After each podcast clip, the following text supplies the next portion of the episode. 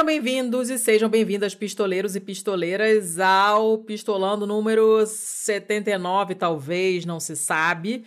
Uh, eu sou a Letícia Dacker. Quem tá aqui comigo hoje, como sempre? É possível que eu seja o Thiago Corrêa. Esse é um episódio em que eu não tenho certeza sobre nada.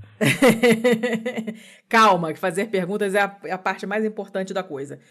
E nós trouxemos para falar desse tema de biotecnologia e a nova medicina e tecnologia na medicina. Eu nem sei qual vai ser o nome desse episódio. Eu botei biotecnologias e a nova medicina, mas não sei se vai ser isso quando vocês ouvirem. Porque a gente quer falar de tecnologia na medicina. É isso aí. E chamamos para falar com a gente sobre esse assunto é, o Igor Alcântara, que vai se apresentar agora, que se vocês não conhecem, é porque vocês não seguem a gente nas redes, porque a gente já colocou vários links pro podcast dele, várias, já indicou várias vezes, a gente, eu pelo menos, eu escuto todos, nunca perdi nenhum episódio até hoje. Uh, mas, Igor, se apresenta aí pro pessoal, por favor. É, oi, pessoal, deixa eu me apresentar como eu faço no intervalo de confiança, né? Que é Dobridem, ou, é, queridos ouvintes, é, e Letícia e Thiago. É, é um podcast que eu escuto sempre e é muito bacana, assim, eu, eu já é, várias vezes eu quase me convidei, mas achei muito cara de pau, então feliz de ter sido convidado. É, e é um assunto muito interessante. É um assunto que. Esse assunto de, de medicina e tecnologia é engraçado que ele me persegue, é, assim, a minha vida, boa parte da minha vida, que eu, eu estudei medicina na Universidade de Brasília, só que eu não me formei. Eu, é, eu tive a lucidez de, de largar no quinto ano e depois fui fazer fui, fui estudar depois ciências da computação, mas no final eu acabei voltando para essa área que eu trabalhei, assim, eu sou cientista de dados né, hoje em dia, é, moro aqui nos Estados Unidos, é, acabei de me mudar para Atlanta, mas moro aqui nos Estados Unidos há alguns anos, e um dos motivos para eu vir para Atlanta, eu estava antes em Boston, foi voltar a trabalhar com, uh, nessa área de medicina e ciência de dados. Uh, eu, quando eu vim para os Estados Unidos, eu fui para Los Angeles, eu estava na, na, Universidade do Sul da Califórnia trabalhando especificamente com isso. Aí tive ali um hiato de quatro anos e meio que eu estava em Boston, mas agora a ideia é voltar. Então acaba que junta essa área né, de, de tecnologia e medicina o, as coisas que eu faço hoje em dia. E ainda mais nessa época de, de, de Covid, em que fala-se bastante de saúde, isso torna-se cada vez mais, mais importante. Enfim, e então, eu sou um dos apresentadores do podcast Intervalo de Confiança, que a gente fala sobre inteligência artificial, consciência artificial, de, é, enfim, várias coisas, só que não é pra, para é, pessoas da área, para o público em geral. Uh, eu também é, faço parte da equipe do Spin de Notícias, que é um spin-off do SciCast, onde a gente tem é, notícias de ciências diárias. Também faço parte da equipe do Mundo Freak, apesar de estar é, o Andrei Stalin me mandou para a Sibéria, é, mas volta e meia eu saio da geladeira, volta e enfim, tem um monte de, de, de iniciativas aí no, em podcast que eu participo, mas assim, o meu ganha-pão mesmo é trabalhar como, com ciência de dados. Bom, é, eu te, te, chamei exatamente por causa desse teu passado condenável que tem a ver com, com a medicina, né? Porque é, não é muito comum você ter gente trabalhando. Agora você tem, né? Gente trabalhando nas duas áreas ao mesmo tempo, porque exatamente por causa dessa dessa infiltração da, da, da, tecnologia na medicina, mas não é, normalmente, quem gosta de área biomédica, essas coisas e tal, não é muito chegado em, exatas, em, né, na, área mais tecnológica e tal. E você calhou de ter as duas. Então eu falei, porra, né? Quem, quem, quem melhor? Não tem. Eu queria começar é, falando, dando uma geral, porque olha só, eu fiz uma pós-graduação em microbiologia e uma das últimas matérias que a gente fez foi medicina, foi diagnóstico molecular, que é um negócio muito maneiro. E, assim, eu fiquei muito impressionada uh, na época da aula, na época do curso, né, com a, a altíssima tecnologia da coisa. Porque você fica assim, gente, mas é medicina é biologia pura, mais que medicina, né? É biologia pura, porque você tá pegando o código genético de um microorganismo, identificando, nananana. Você faz o teste de antibiograma para saber qual é o antibiótico que mata aquele bicho. Bicho não, bactéria, mas vocês me entenderam. É, e, ao mesmo tempo, tem tanta tecnologia ali dentro que você fica, gente, mas a pessoa que constrói essa máquina, a pessoa que faz o software que identifica esses micro-organismos, ela, ela tá na medicina ou ela tá na tecnologia ou são as duas coisas? Eu fiquei muito intrigada com isso na época.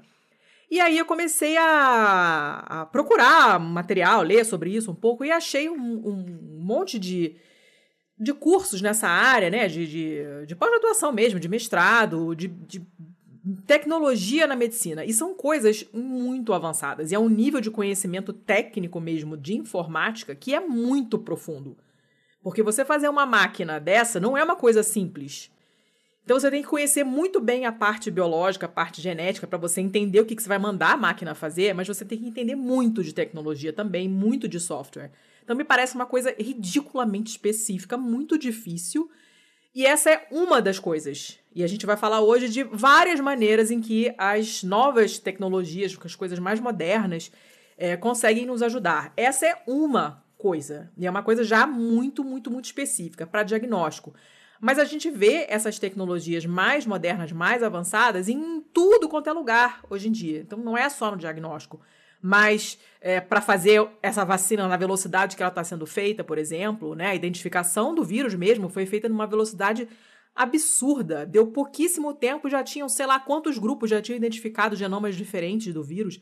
É um negócio muito rápido e que não seria possível se não tivesse essa tecnologia e essa parte de informática mesmo tão avançada. A gente, quando pensa em tecnologia, a gente tem que lembrar que, sei lá, óculos, né, também é uma coisa tecnológica, é uma coisa que melhora é, o que você, o teu enxergar normal, né, um, é uma coisa relativamente simples, mas aquilo é tecnologia. Só que a gente hoje vai falar de uma coisa mais refinada, mais modernosa, e, uh, e, e, essa parada toda de, da, da, da, mistura da informática com a medicina é a coisa que me interessou mais, porque é muito recente e muito difícil, me parece, porque eu sou uma pessoa totalmente anti-exatas. É assim, a última coisa que eu quero fazer no mundo, na minha vida, é qualquer coisa da área de exatas, porque eu sou negada mesmo para mim, assim, é, é, a, é, a, definição de pesadelo. Mas já que temos a sorte de ter o Igor que transita nos dois mundos e está com o pé de cada lado, vamos explorar o, o Igor, né? Você falou que já trabalhou e está voltando a trabalhar com isso agora, com, com medicina também. O que, que você já fez de interessante nessa área, unindo essas, esses, esses teus, teus conhecimentos desses dois setores tão diferentes assim? Uh, eu já trabalhei em vários projetos nessa área, mas eu acho que eu vou citar alguns assim que eu achei mais que eu assim eu achei mais interessantes, mais divertidos. Um, teve alguns assim que eles não envolvem, uh, não envolviam pelo menos no início tanto o uso de, de machine learning, né, inteligência artificial, era mais um uso de estatística mesmo, que era você fazer predição é, de determinadas é, condições, determinadas doenças, né? Por exemplo, você pegava, varria um banco, de dados com, de hospitais e você identificava ali quais eram aqueles pacientes que não tinham, por exemplo, determinada doença, por exemplo, diabetes, mas que tinham uma alta probabilidade de desenvolver essa doença em 5 ou 10 anos, hum. por exemplo. Aí você é, meio que você criava um, uma, um alerta, um flagzinho, você ia acompanhando é, o desenrolar daqueles pacientes, você informava os médicos para eles fazerem recomendações para aquele paciente, recomendações de dieta ou, ou até um, uma, um, tratamento preventivo. Então a gente fez diversas, em diversas doenças e tal. A gente começou a fazer um trabalho mais estatístico, porque tem algumas, alguns cálculos de, de score de risco para essas doenças. Depois a gente jogou machine learning em cima disso hum. também, para a gente incrementar é, essa, essa uhum. acurácia, uhum. né? É, para a gente, em vez de fazer, por exemplo, 5 anos, a gente começar a ter um diagnóstico um pouco mais a curto prazo. E, mas um dos. Isso, isso quando eu estava em Los Angeles ainda, um dos que eu achei mais divertido fazer foi na área de cirurgia, que a gente fazia é, todo o acompanhamento de uma cirurgia, e era, um, era uma coisa bem interessante, porque é, a gente é, trabalhou junto com outras equipes, que o hospital era todo equipado com, com, com, sensores, com RFID, então a gente sabia, por exemplo, a hora que cada profissional entrava na sala de cirurgia, a hora que ele saía, e, e a gente sabia exatamente cada ponto, é, quantidade medida de tempo. Então, assim, o, o paciente chegou em tal hora, aí ele foi levado para uma sala é, em tal hora para fazer a preparação, aí ele entrou na sala cirúrgica a tal hora, ele tomou anestesia a tal hora, a anestesia começou a fazer, fez efeito em, em tal hora, e aí ele é, o, foi feito o corte em tal hora, a gente fazia tudo aquilo dali, e aí a gente analisava os próprios procedimentos cirúrgicos, em, sala, em que sala que aquilo foi feito, em horário que aquilo foi feito, e depois a gente acompanhava no final é, o, o, enfim, o que tinha acontecido com aquele paciente, para a gente identificar problemas ali, é, o que estava acontecendo, tipo determinados gargalos, para a gente melhorar é, o, prognóstico né, do, do, paciente após determinados tipos de cirurgia, é, melhorar a eficiência da, do agendamento das cirurgias também. Então a gente começou a identificar, por exemplo, a gente começou a prever, olha, a cirurgia, é, agendar de cirurgia para paciente X é esse tipo de cirurgia. Baseado em todo o histórico do paciente, o médico que ia fazer, a equipe que estava escalada, a gente sabia mais ou menos quanto tempo ia durar. E aí a gente conseguiu aumentar em 30%, por exemplo, a quantidade de cirurgias que os hospitais faziam. É, e foram mais no hospital que a gente fez isso daí. Você chegou, você chegou a comentar essa, essa história no, no, intervalo de confiança, não foi? Eu me lembro de ter ouvido isso. Acho que sim. Enfim, aí teve várias coisas que a gente fez aí que demoraria um episódio inteiro só falar disso. Então, esse foi um projeto bem, bem interessante e tal. Uh, a gente fez assim, a previsão, por exemplo, se qual é a probabilidade de uma pessoa que marcou uma consulta, ela não comparecer à consulta, e você cruzava dado de previsão do tempo, com trânsito, Caraca. isso aqui, com do paciente, distância que o cara tinha, um monte de coisa. Porque aí você sabia, por exemplo, ah, eu, esse paciente tem 70% de chance de não vir, então eu agendo outro cara para o mesmo horário, se os dois vierem a gente dá um jeito, enfim. Esse, tudo isso é para otimizar é, o, o, tipo de a utilização de recurso médico. Caramba. Mais recentemente, aí, enfim, aí eu, eu, fiquei assim, eu fiquei em Los Angeles dois anos, dois anos e meio mais ou menos trabalhando com isso. Eu já trabalhava com a parte médica antes, uh, mas assim focado nisso foi mais ou menos esse tempo. Aí eu fiquei, como eu falei, né, um hiato quatro anos e meio que eu fui para Harvard, é, fazendo outro tipo de trabalho que não tinha nada a ver com saúde. É, mas uh, aí o final do ano passado por aí eu comecei a trabalhar, mas é um trabalho por fora, trabalhando com um pessoal do Brasil mesmo, uma startup comecei a prestar consultoria, depois entrei assim mais profundamente, fazendo toda a parte de ciência de dados deles, que a gente começou a trabalhar na parte de, a gente começou inicialmente na parte de diagnóstico por imagem e a gente começou com a oncologia. Uh, foi através de uma conversa com um oncologista, uma dos maiores oncologistas do Brasil, e ela falando assim, uma conversa informal, ela falando assim, nossa, meu sonho era, era por exemplo, o meu paciente está em casa e aí ele pegar o celular, assim, pegar o celular como se fosse escanear a pele dele e aí o celular falar para mandar informação para mim, olha, eu achei uma pinta aqui que pode ser alguma coisa e tal. Aí, ou de repente o paciente tirar uma selfie alguma coisa e a gente identificar isso. Aí eu falei, eu falei, ela perguntou, nossa, impossível, né? Aí falou assim, é, e esse tipo de coisa que eu gosto de fazer. e aí a gente começou a fazer isso daí e a gente conseguiu, é, basicamente é isso, você tira uma foto da, da pele e aí ele vai identificar as manchas, a gente foi atrás de banco de dados de imagem, pegou, pegou coisa de, de 20 mil imagens de, de pintas normais, de carcinoma, melanoma, vários tipos diferentes de melanoma. E aí vai lá eu voltar a estudar essa parte de, de a parte de histologia, de, de, de, tecido, de pele, de esse tipo de coisa, que é uma coisa da minha área que você tem que estudar a, o que você tá, a, a, área que você está trabalhando, né? E aí a gente conseguiu no final, a gente fez vários testes com milhares de imagens, a gente conseguiu chegar, isso já entre dezembro e janeiro ainda desse ano, a gente conseguiu chegar ali numa, numa acurácia ali de coisa de 93, 94% de acerto. Caraca! E é maior do que um médico olhando a, a, a, sua pele. E foi uma coisa incrível, que a gente conseguiu identificar nuances que o olho do médico ele não consegue identificar, que o médico, é, enfim, pediria um exame. E aí a gente estava partindo para diagnóstico de imagem de retina, já estava... Aí veio o Covid. Uhum. E aí a gente parou tudo, e aí vamos. E aí eu tinha montado uma equipezinha é, de apoio. A gente começou trabalhando com uma associação lá, é, é, sem fins lucrativos. E aí a gente parou tudo. E aí a gente jogou todos os nossos esforços pro Covid. Ô Igor, só por curiosidade, o paciente sabia que esse diagnóstico havia sido feito por um software? Uh, por questão legal, é, a gente não. A ideia, assim, isso não, não chegou a ser entrado em produção, a gente estava ainda em processo de validação e tal. É, mas a ideia, eu, e uma coisa que eu falei para eles, eu falei: olha, a gente não pode. Esse diagnóstico não pode ser dado para o paciente. Isso aí tem que ser dado para o médico e o médico vai tomar a decisão se aquilo é o suficiente ou se ele vai pedir algum outro exame. Dificilmente o médico vai fazer e vai pedir, vai, vai dar o, o diagnóstico é, é, diretamente. Provavelmente o, aquilo vai acender um alerta ali para o médico e ele vai pedir é, é, um outro tipo de exame, fazer uma biópsia, alguma coisa assim, para uhum. confirmar aquilo dali. E é a mesma coisa que o médico vai, se você vai, por exemplo, num dermatologista ou num oncologista, ele vai ver uma mancha na sua pele, é, ele não vai te dar na lata ali o diagnóstico. Tem coisas assim, tem, sei lá, mancha, por exemplo, com várias cores, ou que está mudando de cor, aquilo ali é um alerta que é quase certo que, que é um tumor. mas ele vai pedir, fazer uma biópsia para confirmar. Então a ideia era essa mesmo, era auxiliar e aí, a nossa ideia era assim, era você, por exemplo, ter, fazer um aplicativo que aí, por exemplo, um tatuador poderia usar. A gente poderia treinar oh, tatuadores. que boa ideia. O tatuador tá vendo a sua pele. E aí você estaria conectado com a rede de médico, enfim, todo esse tipo de coisa. Cara, a, gente, a nossa ideia era, em abril, tá com esse negócio já rodando. E aí veio o Covid, a gente teve que parar com tudo, e aí a gente começou, aí a gente começou fazendo o quê? Ah, vamos tentar ajudar a população em relação a isso. Então a ideia, vamos investir em telemedicina. Então a gente aí o pessoal tem não foi eu diretamente, mas tinha uma equipe médica foi recrutando vários médicos e profissionais de saúde voluntários, psicólogos também. E a gente fez uma parte de telemedicina para fazer esse atendimento das pessoas remotamente, que inclusive ainda está, isso ainda existe, ainda está rolando. E a gente fez uma parte de um bot que a gente colocou para rodar no WhatsApp, porque assim é o que todo mundo usa, o uhum. Zap, né? Então, pessoal, ah, o WhatsApp não é só para fake news, também dá para fazer isso.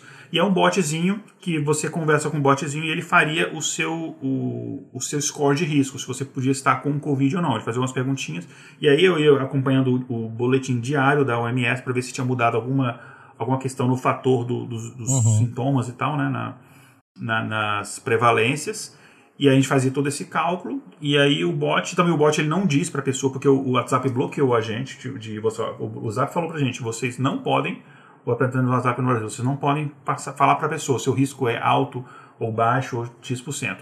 Aí o que a gente, legalmente, o que a gente pode falar é o seguinte: olha, eu acho bom você falar com um profissional da saúde. A gente agenda e aí, na hora, uma consulta para a pessoa e pega a primeira pessoa disponível mais próximo dele. E tudo isso tem uma inteligência artificial para pegar assim, qual que seria o melhor encaixe de médico, voluntário e paciente. E aí eles batem um papo ali, tentando ao máximo evitar que a pessoa saísse de casa e fosse é, sobrecarregar um hospital, tentando fazer tudo remoto, tudo de graça para o usuário. É, a gente já teve, teve, teve, que investir uma grana, porque o WhatsApp é, você paga para usar, uhum. usar o bot no WhatsApp. Ah, né? não sabia não. Uh, mas deu um bom sucesso. A gente teve. Eu não vi os últimos números hoje, mas a questão é correria de mudança, mas uh, a gente atendeu, já teve, a gente atendeu pessoas em todas as unidades da federação no Brasil, fora do Brasil, e uma coisa de quase 50 mil pessoas já a gente conseguiu atender. Olha, que alcance bacana. Foi, e assim, mas foi e enfim, acho que eu, falo demais, pode gritar. Não, é isso aí, é mesmo, era um exemplo de coisas, porque olha só, é, eu vou pedir para você explicar para quem não conhece o que é machine learning para o pessoal ter uma ideia, porque você falou que foi usado para isso e para aquilo e tal, para a gente ter uma ideia. Mas é, eu gostei porque você já deu um monte de exemplos diferentes de usos de, de tecnologia que normalmente a maioria das pessoas nem sabe que é, que é feito, né? A gente hoje em dia tem dificuldade de identificar quem é bot e quem é, e quem é gente, né? Quando você está lá no, no site da Magazine Luiza, você não sabe, você tá falando com uma pessoa, você tá falando com um bot e tal, né? E nesse caso ficou uma, uma, interação bacana, porque você ter uma ideia de se você tá, pode ficar tranquilo ou pode ou precisa procurar atendimento médico é uma, uma coisa legal, né? Inclusive psicologicamente pra você ficar um pouco mais calmo. Até porque justamente as, as, as medidas mudam todo dia e alguns sintomas foram identificados depois, né? Como o lance da, da perda do olfato, do paladar, que foram relatados mais tarde, né? Então, de repente, no, na primeira versão do bot, a pessoa falava isso e não tinha importância nenhuma. E aí, depois que várias pessoas começaram a relatar isso, passou a ser contabilizado também. Mas isso envolve machine learning, né? Então, explica aí para o pessoal rapidinho o que, que é. Beleza, então, machine learning, como o termo diz, né, é o aprendizado de máquina, né? E o que isso quer dizer é basicamente o seguinte: é você é ter uma, um, um, software, um computador, um pedaço de um programinha que ele vai desempenhar uma tarefa baseado em algo que ele aprendeu. Então, vou dar um exemplo, um, um exemplo que normalmente eu dou no, no, nos meus cursos. É, digamos que eu preciso programar algum pedaço de software que ele vai pegar dados das pessoas e ele vai decidir se vai é, é, conceder ou não um empréstimo que essa pessoa está pedindo. A pessoa pode estar tá pedindo um empréstimo para comprar uma casa, comprar um carro, etc. E ele vai tomar a decisão baseado naquilo dali. Como é que ele vai tomar essa decisão? Você pode, por exemplo, dizer o seguinte: olha, eu tenho aqui cinco anos de decisões tomadas no passado. E eu acho que essas decisões elas foram corretas. Então você manda o software e fala, eu não sei quais são as regras que foram aplicadas. Eu não sei, por exemplo, é, se depende da renda da pessoa, se depende é, se, ela, a pessoa está com o nome sujo ou não, depende de quantos anos a pessoa tem de conta, não sei. Mas dá uma olhada nos dados históricos que eu tenho, descubra, se vira, descubra quais são as regras e use essas regras para serem uhum. aplicadas daqui para frente. Basicamente, machine learning é isso. Tem outros tipos de machine learning que eles não usam esse tipo de, de, de, de técnica, mas uh, a grande maioria usa esse tipo de técnica. Claro que como ele vai fazer esse aprendizado tem diferentes maneiras dependendo do tipo de, de problema que ele tem que resolver. Mas basicamente é isso. É, é diferente de uma programação tradicional onde você tem que dizer para o computador quais são as regras. Você hum. tem que falar, olha, se o, sei lá, se o salário for tantas vezes acima do, do valor de empréstimo, e aquilo, e aquilo, você tem que programar aquilo, e aí se aquela regra mudar, você tem que voltar lá e reprogramar aquilo. Hum. O machine learning não. Ele sozinho, o, ele aprende sozinho. Ele aprende sozinho. Uh, a única coisa que você vai dizer é a forma que ele vai aprender, a metodologia que ele vai utilizar para aprender, é, é basicamente o tipo de algoritmo que você vai utilizar e os parâmetros, as formas como esse algoritmo vai aprender.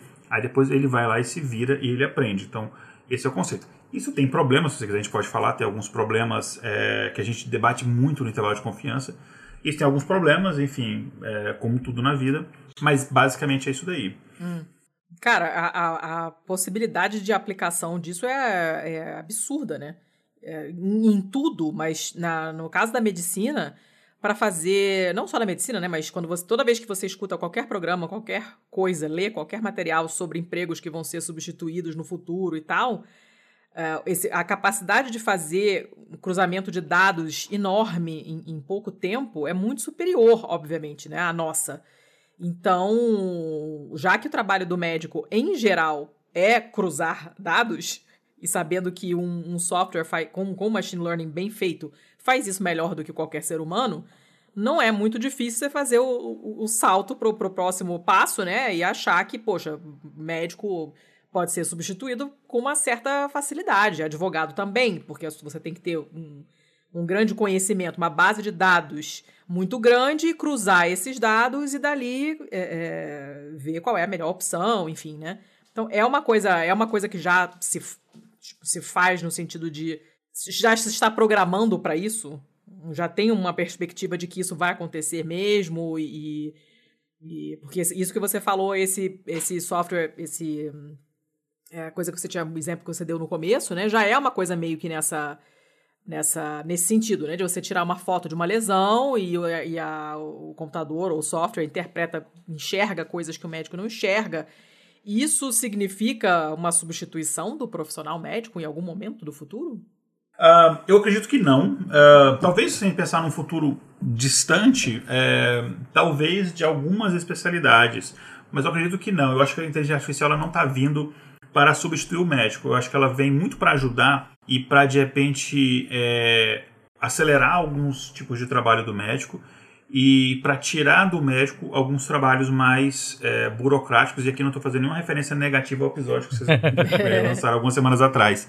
É, mas assim, a gente estava fazendo uma, está fazendo uma pesquisa é, de uma pesquisa ainda, enfim, com, com uma amostragem pequena, mas está fazendo uma pesquisa de o tempo que os médicos levam em, em atendendo o paciente e o tempo que ele leva basicamente preenchendo papelada. Hum. E é praticamente metade do tempo, da, em média, dos profissionais que a gente, que a gente entrevistou, foi é, uma, uma amostra pouco, pequena ainda, 60, 70 profissionais de diferentes áreas. Mas só para a gente ter uma ideia, e é quase metade do tempo. Então. Que isso, gente. Você consegue. É, claro que tem especialidades que isso é mais, tem especialidades que isso é menos, né? Mas você consegue otimizar isso daí. Você consegue fazer, por exemplo, uma triagem. É, por é, a NHS, por exemplo, ela faz, já está já tá fazendo isso daí, né? Uma, o, a, o sistema de saúde na, em inglês, né? Em que você faz uma triagem através de bot, né? E, e aí você já tem, dá um encaminhamento para o paciente é, baseado naquilo dali. É, aqui nos Estados Unidos tem alguns locais que estão começando a fazer isso, porque aqui o sistema de saúde ele é privado e é muito caro. É muito, muito, muito caro. Uh, mesmo com a, partir lá do, do, do Obamacare, mesmo com o Obamacare, todo mundo ser obrigado a ter um seguro de saúde, o seguro de saúde ele cobre uma parte daquilo, né? Então, você conseguir fazer uma triagem, por exemplo, em que você é, o paciente só vai no hospital que assim o que mais caro é o serviço de emergência. Uh, e ele só vai na emergência se houver necessidade. Se não houver necessidade ele vai para um serviço de urgência que aqui tem essa, essa distinção tem um serviço de urgência médica que eles são bem mais baratos mas eles só sei lá fecham ficam abertos até uma determinada hora ou o serviço de emergência do hospital, que você só botou o pé lá, você já, vai, já, tá, já morreu uns 500 dólares ali. É, então, se fazer um sistema de triagem para você conseguir é, fazer esse encaminhamento, dependendo do tipo de coisa, é uma dor de cabeça, alguma coisa, ele já fazer um, um receituário, uma coisa que hoje a legislação não permite, mas a gente está caminhando para isso, facilita bastante. Aí você foca o médico naqueles problemas meio Dr. House, assim, aqueles problemas mais complexos, né? Então, eu vejo a inteligência artificial como, por exemplo, quando, sei lá, foi inventado a tomografia computadorizada. Ela não substituiu o médico, uhum. mas foi uma baita ferramenta para ajudar no trabalho dele.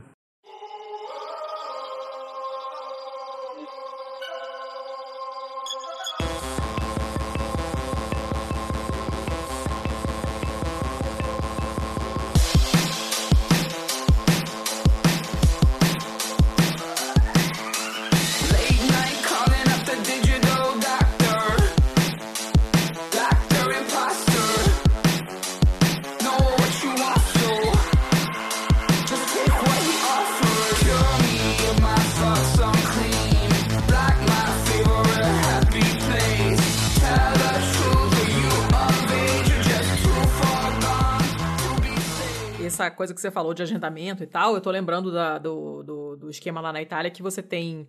A maior parte dos médicos, pelo menos na minha região lá, onde eu morei, é, a maior parte dos médicos não trabalha com, com agendamento, isso não existe. É a hora. Quem, quem chegar primeiro é, é atendido primeiro. E, e aí você, então é aquela coisa, você chega lá, a sala de espera tá cheia de velho, porque italiano não morre nunca, já comentei isso mais de uma vez. É, então tá cheio de velho na sala e você fica, quem é o último paciente pro doutor tal? Porque normalmente são mais, vários médicos, né, no mesmo lugar, e aí a pessoa fala, não, sou eu. Aí você tem que ficar, lembrar quem é aquele velho, entendeu? Guarda o seu velho. Aquele velho ali é o seu velho. Depois que ele entrar, é a sua vez. Porque ninguém agenda merda nenhuma. E muitos desses, desses velhos que vão, né, vão para pegar receita de, de medicamentos crônicos, né, de uso contínuo. Então não tem a menor necessidade dele estar tá ali, na verdade. Esse pedido, essa, essa receita podia ser mandada, sei lá, diretamente para a farmácia, pro nome do cara, e o cara vai lá pegar. Ele não precisa ficar uhum. ocupando ali. É, enchendo a sala de espera de perdigoto e, e ocupando o tempo das pessoas, porque isso poderia ter resolvido de outra forma, né? O, médico abre a porta, entrega a receita, porque o velho já ligou antes para pedir a receita, e quando ele chega lá, já está preenchido, ele só vai ficar na sala de espera para esperar o médico abrir a porta. Quando sair com o próximo paciente, ele vai e entrega a receita pro velho e o velho vai embora. Mas aí, o velho ficou esperando, ele começa a conversar com o médico, então quem vem depois fica perdendo tempo porque tem que esperar acabar a conversa. É, é uma perda de tempo de todo mundo e que não faz o menor sentido. É o mesmo remédio para pressão que o cara toma há trocentos anos. Esse pedido poderia perfeitamente ir para a farmácia mais perto da casa dele. E, e aí, desse, desse, ponto de vista, seria uma ajuda enorme. Qualquer tipo de, de, de, de tecnologia que ajudasse a eliminar essa etapa já seria uma grande coisa nesse contexto específico da Itália. Mas aqui também, né? Eu, aqui no Brasil, não tenho plano de saúde, eu uso o SUS. Aqui em Curitiba sempre fui muito bem tratada, só que é muito difícil conseguir agendar a consulta, porque você tem que chegar no posto de saúde muito cedo de manhã. Eles tinham um aplicativo que funcionava super bem, por sinal. Em algum momento acabou o dinheiro, porque eu perguntei no posto, fui tomar vacina e perguntei para as meninas lá o que, que tinha acontecido e falaram, acabaram os fundos e aí não tem mais aplicativo. E agora você voltou àquela coisa neandertal de ter que ficar lá desde 4 horas da manhã na porta do posto para pegar senha, que é o fim da picada, obviamente, né? Você não está resolvendo problema nenhum de ninguém dessa forma.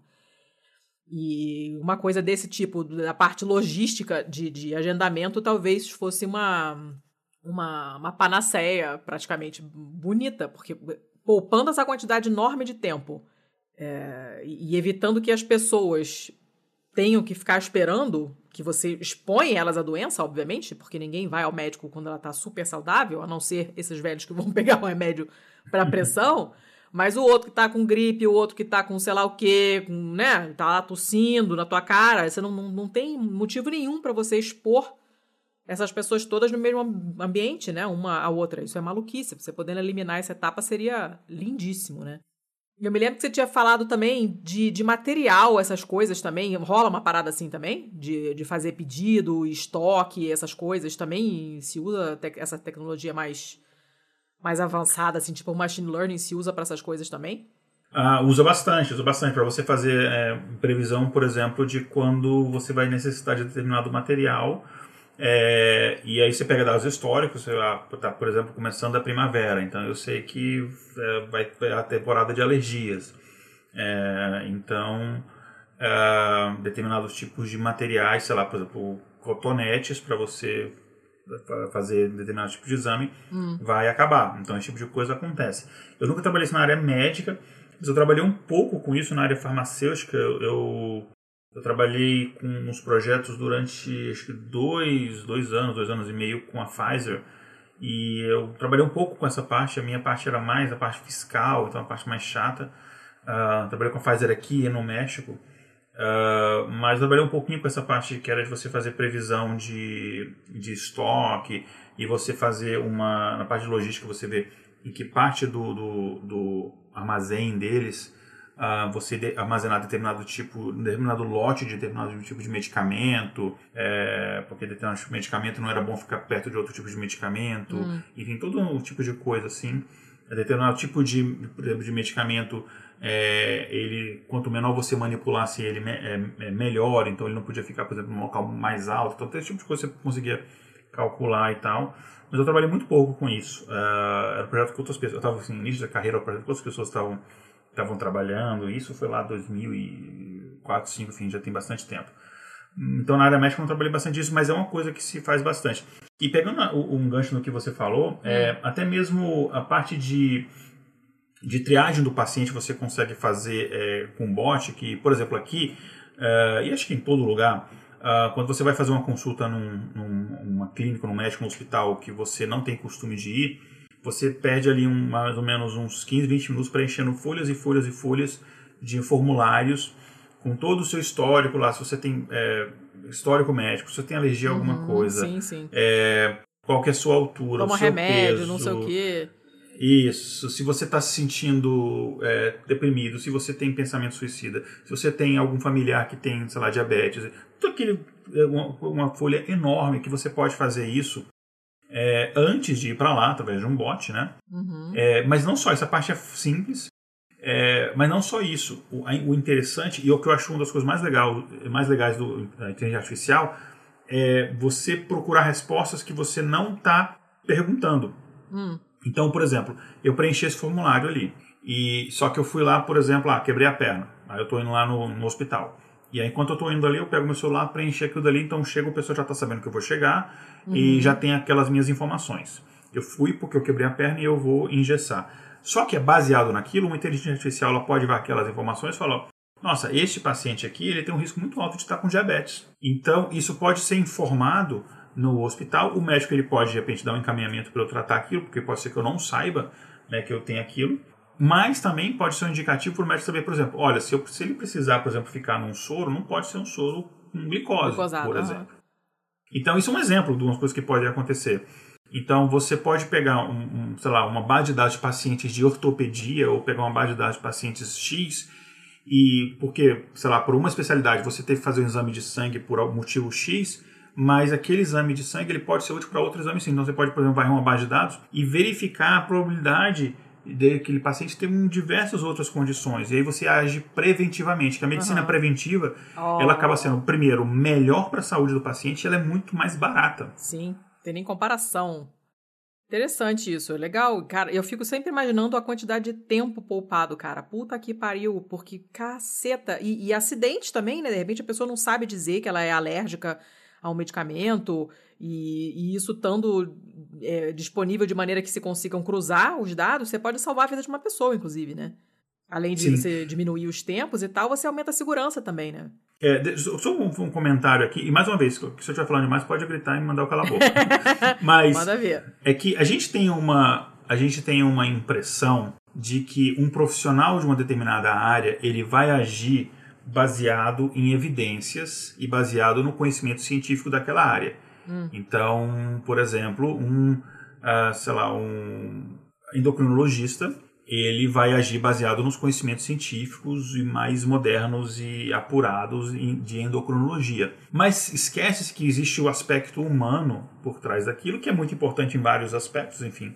É, a gente sabe que o, o lidar do médico, né, aquele, aquele lidar é, médico-paciente é extremamente importante para o uhum. tratamento, mas tem o lado é, o ônus, não vou dizer lado negativo, mas tem o ônus disso que todo o nosso histórico de nosso, nosso viés social, os nossos preconceitos, a nossa visão de mundo, ela impacta na forma como a gente dá o diagnóstico, né? Se você for médico. Isso é o mecânico, como ele vai analisar, sei lá, um, um carro, é todo mundo. É eu também, enfim. É, todo mundo está sujeito a esse tipo de coisa. Então todo mundo está é, condicionado ao viés. Então, é, uma coisa que a gente vê bastante, por exemplo, é o endocrinologista, quando ele vê a pessoa, ele vê uma pessoa, por exemplo, que está acima do peso, ou com, sei lá, o IMC acima de um determinado valor, ele automaticamente julga que essa pessoa está com um problema de saúde. Uhum. E a gente sabe que isso não necessariamente é verdade. Existem pessoas uhum. que estão acima do peso que são saudáveis. É, então, ah, mas isso é a nossa visão. Tem todo esse, esse histórico, esse problema de gordofobia e tal. E a gente tem essa associação de que é, a pessoa que, sei lá, está acima do peso, acho que é um exemplo mais, mais fácil de entender. Ela tem esse problema de saúde e às vezes você não foca de fato no que pode fazer para melhorar a qualidade de vida daquela pessoa e você foca simplesmente em fazer aquela pessoa perder peso. Uhum. O que, que isso tem a ver com inteligência artificial? Esse, esse é um, um, um, uma ideia que eu dei que às vezes você tem diante de si informações que elas são muito óbvias, mas você se deixou cegar pelo seu próprio viés. Uhum. E outras vezes tem informações que elas não são óbvias porque são informações que ninguém nunca fez uma associação. Ninguém nunca fez associação, sei lá, de determinados resultados de exame com um determinado diagnóstico, porque são coisas que aparentemente não têm uma relação com a outra. Uhum. Aí, o que você pode fazer? Você pode pegar, por exemplo, você pega, por exemplo, um machine learning, você tem, pega uma base de dados, você joga um monte de dados ali, e você não diz para o machine learning os dados, ah, esse dado tem relação, por exemplo, digamos que eu estou diagnosticando, é, sei lá, diabetes, que acho que alguém já citou antes. Eu é, tenho os, os clássicos né, da, da da pressão arterial, da taxa de glicose, etc. Mas pode ser que, sei lá, tem algum um, determinada quantidade de determinado hormônio que a gente ninguém nunca soube que tem alguma coisa a ver. Pode ser que tenha alguma coisa a ver, sei lá. Ou pode ser que um indicativo de alguma outra coisa. E aí o machine learning ele vai achar essas correlações sem você dizer para ele. Então ele vai. Uh, eu não estou dizendo que o machine learning não tem viés. É, isso seja uma outra coisa. Tem viés, inclusive a gente calcula viés. É, é uma variável que a gente calcula mas você consegue trabalhar com ele para você reduzindo o impacto desse viés para que ele tenha um resultado, assim, para que ele, ele, ele traga resultados que um olho humano seria muito difícil perceber. No caso, por exemplo, quando a gente faz o, o, o, diagnóstico por imagem ali, a gente usa um negócio. Se quiser, eu posso falar um pouco mais a parte técnica sem, sem falar muito para não, não, deixar falar, o pessoal com sono. Mas, por exemplo, a gente usa já um outro conceito que chama de rede neural. Né? Se eu for bem específico, eu vou falar, a gente usa um negócio chamado rede neural convolucional. É, que basicamente você vai pegar uma foto, por exemplo, de uma, de uma pinta aqui da sua pele, uma mancha na sua pele ali, e aquilo vai ser decomposto em várias é, é em vários elementos. Você vai decompor em cada é, padrão de cor, em contraste, em forma, em textura, você decompõe várias informações e aquilo é processado individualmente, depois as informações são cruzadas e aí no final, essa, essa, essa rede neural, que é um tipo de inteligência artificial né, mais, mais avançada, ela consegue perceber nuances muito, muito é, é, assim, sutis que o olhar humano não consegue perceber. É, então isso é bacana. E você leva para o mesmo nível aquele profissional médico menos experiente ou mais experiente, que você dá para ele uma baita de uma ferramenta uhum. para trabalhar junto dele. É, então esse tipo de coisa eu acho que tem assim, um potencial de ajudar na medicina e já está ajudando a medicina bastante. É, você estava falando dessa coisa de viés, é, a gente fala, eu, eu, tipo, eu, eu não, não, exerço, quem me conhece já sabe dessa história, eu sou formada em medicina, mas eu nunca exerci, mas certas coisas nunca mais saem de você, né? Então, as abreviações que eu uso no dia a dia, assim, até hoje são as abreviações que eu usava na, na faculdade para anotar as coisas e tal, e alguns termos ficaram. Então, eu ainda, ainda raciocino de algumas formas, assim, ainda uso, sei lá, tesoura com os mesmos dedos que eu usava quando no porta-pinça para suturar a cabeça de, de, gente que tinha caído e batido com a cabeça no chão, no pronto-socorro. Então, algumas coisas não saem nunca, né? Inclusive as piadas e os, e os ditados e coisa e tal. E a gente falava sempre que para você, se você quer escolher a sua doença, escolha o seu especialista. Porque qualquer coisa que você tiver se você vai no reumato, o reumato, o reumato vai dizer que é uma doença reumatológica. Se você for no gastro, ele vai dizer que é uma doença gastroenterológica, né, e por aí vai. Então, esse, esse é óbvio, porque quanto mais você se especializa, mais você começa a enxergar tudo com a lente daquilo que você estuda mais. E isso é inevitável. É quando, quando você quebra o braço e você começa a ver um monte de gente engessada na rua. Você fala, gente, o que aconteceu? Todo mundo tá com o braço engessado agora, não sou só eu. Ou quando uhum. você tá grávida e começa a achar que tá todo mundo grávido ao seu redor. E não é isso, né? Não mudou nada, é o seu olhar que mudou. Não é o, o que está realmente efetivamente acontecendo. Mas você não consegue se livrar desse viés. É impossível você desligar esse botão, desligar essa lente. Então, se você tiver uma ferramenta externa que te ajuda com esse viés, obviamente é muito melhor.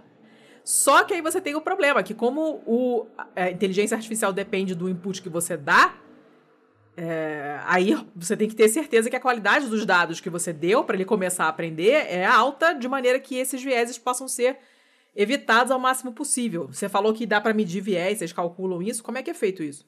É, isso depende, depende do tipo de algoritmo, você consegue, você consegue calcular o viés, né? Enfim, tem, a, tem equações que calculam isso daí. Mas é, uma coisa que é, que é muito. Inclusive, foi. Acho que o primeiro projeto meu em Harvard foi isso. Um, que uma coisa que é interessante a gente sempre fazer é você fazer uma auditoria das decisões tomadas por um machine learning, né? É, no caso, para evitar esse tipo de coisa. Por exemplo, o meu, meu projeto em Harvard não tem nada a ver com medicina, mas a gente estava vendo se não havia nenhum viés é, sexista de, é, ou racial é, ou, ou de é, origem é, nacional, etc., na admissão de candidatos, né? porque a gente sabe que as universidades americanas têm um processo de admissão diferente do Brasil, né? não tem um, um Enem que você fez aquilo dali e você pronto entrou numa determinada faculdade. Né? Existe, o, enfim, a, uma, um equivalente ao Enem, mas é como se fosse uma entrevista de emprego, né? enfim, uhum. tem um uhum. processo de seleção para você entrar nas universidades. E aí a, a ideia, uh, o projeto era a gente verificar se não havia isso. E infelizmente a gente verificou que não havia. Né? A Harvard tem é, políticas de é, afirmativas muito interessantes para estudantes, para professores e para as pessoas que trabalham lá. É um lugar assim que eu tinha muito orgulho de, de eu não vou falar trabalho no passado, enfim, eu ainda tenho o meu vínculo com eles, ainda estou presto consultoria, mas eu tinha orgulho de trabalhar num local, por exemplo, que você tinha um dos primeiros locais onde você tinha banheiro é, sem identificação de gênero para pessoas oh. trans se, se tire à vontade. Primeira pessoa, primeiro lugar que eu trabalhei com uma pessoa trans, né? E não mais de uma. É, então eles tinham essa preocupação e a gente fez esse tipo de coisa para ver se não há o viés. Para não acontecer, por exemplo, o que aconteceu é, com uma, uma cidade de Detroit, com o departamento de polícia de Detroit, que inclusive tem históricos é, assim, de mais de um caso de uso de inteligência artificial de forma errada. É, e teve um caso que eles estavam é, querendo usar a inteligência artificial para é, identificar aqueles locais onde deveria haver maior policiamento, porque havia uma probabilidade maior de crime. E eles usaram dados históricos disso daí. É, onde há mais prisões. Uhum. Uh, só que a gente sabe que a polícia americana, enfim, todo esse movimento depois de George Floyd é exatamente por causa disso, né? Ah, sabe que a polícia americana é uma das mais racistas é, que existe, enfim, tem todo o histórico, enfim, a, é, a, ligação muito íntima que eles tinham desde o início com a Ku Klux Klan, enfim, toda essa coisa que a gente sabe. Uhum. É uma cidade muito complicada, né? É, então, uh, Detroit é, enfim, é, o, não é à toa que o Robocop é lá, né? Uhum. E, então, é, de, os dados que eles tinham eram extremamente racistas. Aí você pega uma inteligência artificial, você manda treinar nesses dados sem nenhum tipo de preparo é, anterior, você vai criar uma inteligência artificial racista. O que aconteceu foi que as pessoas dos bairros onde a população era mais predominantemente negra via que começava a aparecer é, um monte de carros da polícia lá do nada, assim, começou, sei lá, triplicou a, a, o policiamento. Eles falaram, ué, o que está acontecendo aqui? Eles acharam estranho e aí depois foram descobrir que era por causa disso, porque eles foram cobrar é, uma explicação da, da, da, do departamento de polícia e eles acabaram explicando isso daí. E aí eu já citei esse caso em outros podcasts e o pessoal depois veio me perguntar. É, ah, mas não está certo, porque de repente era, era os bairros de fato que tinha mais crimes. Não, não eram os bairros que tinham mais crimes. É que a polícia americana, ela prende mais negros. É, pelo, assim, um negro e um branco comete o mesmo crime, ele vai, a chance dele prender um negro e não um branco é sete vezes maior. Isso não é um número uhum. que eu estou inventando. Isso é de fato estudo, é, estudado, é sete vezes maior. Não, são, são, os números são estarrecedores. Exato, é. Então, é porque os dados de prisão eles são já é, enviesados. Então, o que a gente fez em Harvard, por exemplo, é, pra, no, no, nos sistemas de machine learning que é, fazia uma pré-avaliação dos candidatos é, na universidade, é que a gente excluía qualquer a gente excluía a informação de nome, a gente excluía a informação de é, gênero, é, sexo, é, etnia, local de nascimento, a gente excluía várias informações. Então a gente pegava só informações acadêmicas de fato. Hum. Uh, e a gente incluía, incluía, inclusive nome, né? Porque nos Estados Unidos tem um fenômeno sim, que sim. determinadas etnias têm um determinado tipo de nome. Você tem, por exemplo, nomes que são tipicamente latinos, nomes que são mais comuns é, para pessoas negras, né? Porque tem toda a questão. Os afro-americanos, é, é. é. Foi feito isso, e aí você tem. A inteligência artificial ela tem que encontrar um padrão baseado em outras coisas. E aí você pode, sei lá, adicionar um, é, várias outras métricas, outras coisas para você garantir isso daí. Mas se você mandar ela aprender com os dados de forma cega, ela vai reproduzir o que os dados têm. Se os dados são racistas, ela vai ser racista. Se os dados uhum. são machistas, ela vai ser machista.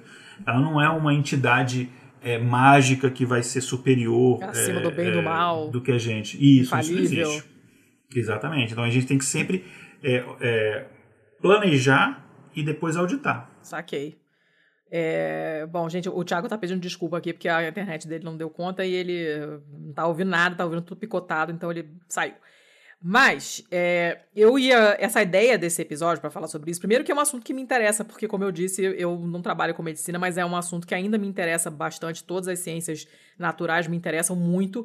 Eu acho muito maneiro, acho, muito, acho que todo mundo deveria aprender melhor esse tipo de coisa na escola, inclusive, porque saber como o seu próprio corpo funciona é, é importante pra caramba. Mas é, o que me deu vontade mesmo, mais do que qualquer outra coisa de gravar esse episódio, foi. Foram dois episódios, na verdade, de um podcast que eu já citei aqui várias vezes, chamado This Podcast Will Kill You, que fala só de doenças infecciosas. Sim, é apavorante, porque as doenças são pavorosas, né? mas elas são apesar de serem super, hiper, mega americanas, então é aquele like, like, oh my god, oh yeah, awesome, o tempo inteiro. Mas elas têm uma maneira muito legal de contar toda a história da doença, como é que apareceu, os primeiros relatos e, e como é que se chegou no diagnóstico, o que, que se usava para tratar antigamente e por aí vai. É bem bacana essa, essa parte histórica que elas dão, é muito legal. E elas fizeram dois episódios, o 50 e 51, sobre resistência a antibiótico. E o episódio 50 falava de inteligência artificial um, ehm, para descobrir novos antibióticos. E aí eu reouvi esse episódio hoje para poder lembrar mais dos detalhes e tal. E, cara, ah, esse episódio é muito maneiro. E eu nunca tinha ouvido falar disso, de inteligência artificial para achar drogas novas, porque é uma coisa muito, muito específica. E aí, precisa explicar rapidinho para o pessoal, mais ou menos, qual é o problema da resistência aos antibióticos.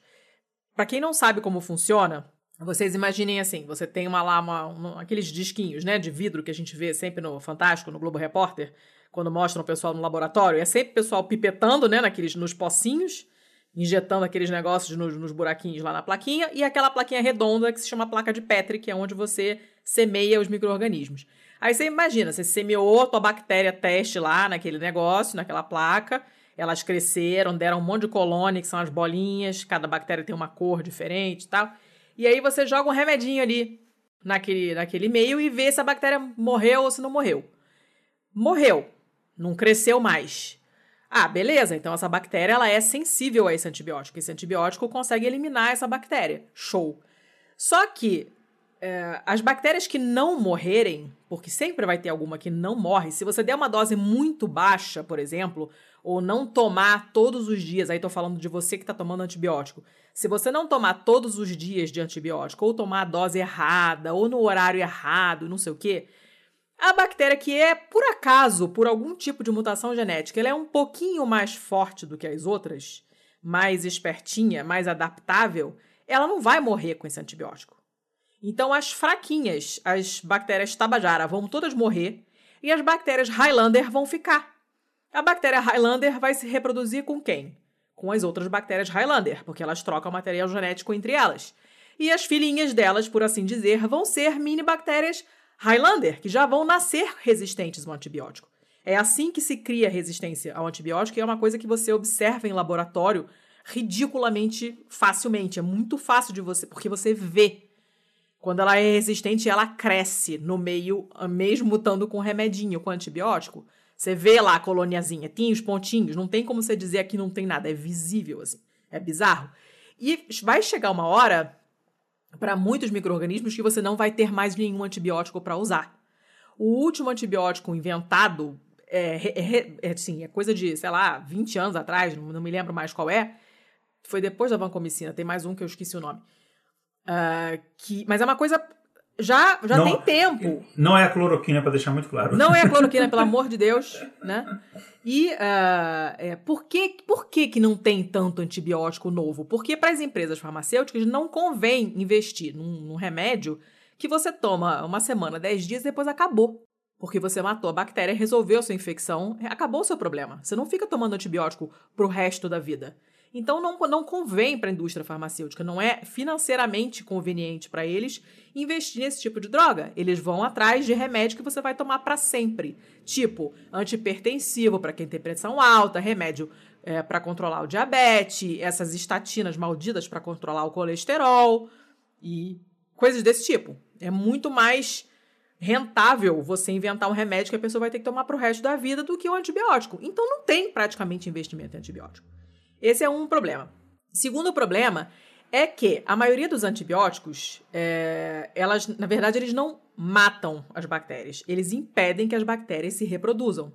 Só que tem algumas bactérias que conseguem entrar num estado tipo de um stand-by. Não estão se reproduzindo, são tão quietinhas. Então, se a ação do remédio é impedir que ela se reproduza, quando ela não está se reproduzindo, o remédio não faz nem tchum. É como se você quisesse é, sei lá, você quer impedir uma pessoa de correr, mas a pessoa está sentada. Você tem alguma ação o que você está fazendo? Nenhuma, porque a pessoa não está correndo. Só o que você fizer só vai impedir ela de correr quando ela tentar correr. Se ela não estiver tentando correr, não vai fazer nada. E é a mesma coisa com a bactéria. Então começaram a ver que as moléculas novas que eram descobertas, esses é, antibióticos mais recentes, na verdade eram variações sobre o mesmo tema eram remédios mais ou menos parecidos, moléculas que funcionavam mais ou menos da mesma maneira. Você tem algumas formas, é, algumas áreas de ataque diferentes, né? Os antibióticos funcionam um, sei lá, im, impede o não sei o que da membrana, o outro impede a mobilidade do microorganismo, não sei o que das quantas. Mas não é uma variedade enorme de mecanismos de funcionamento, de ação, né? Você tem, sei lá, umas cinco, seis maneiras diferentes de você impedir a bactéria de se reproduzir e as moléculas diferentes, elas, elas são diferentes, mas na verdade elas são variações do mesmo tema. Tanto é que elas são agrupadas em família. Há muito tempo não se descobre um antibiótico que tem uma maneira completamente diferente de atuar na bactéria e impedir que ela se reproduza. Então, é muito fácil para a bactéria conseguir arrumar a resistência. Normalmente, quando ela é resistente a um antibiótico, ela é resistente a vários outros que agem da mesma forma. Por exemplo, se eu sou resistente ao antibiótico, ao remédio, sei lá, que me impede de correr, todos os remédios que me impedem de correr, é, eu vou ser resistente se eles funcionarem da mesma forma. Sei lá, amarrando o laço do, do, do tênis um no outro. Se vários remédios diferentes fazem essa mesma coisa, eu vou ser resistente a todos eles. Isso é um problemão, e é por isso que também que a gente tem muita resistência. E eu tô, tô falando pra caramba nesse episódio porque é um assunto que eu gosto. E aí, uh, segundo esse, esse, essa parada nova da, da inteligência artificial, eles simplesmente fizeram o seguinte: bom, vamos começar a usar a inteligência artificial para testar. Primeiro, que a capacidade de processamento é enorme. Para testar um monte de molécula que a gente olhando assim, a gente não dá nada. A gente não, não sabe, não acha que vai ter atividade antimicrobiana ali. Mas, então, eu, tipo, eu não vou perder meu tempo testando, porque para mim ela não funciona. Ela não tem nenhuma atividade micro, antimicrobiana.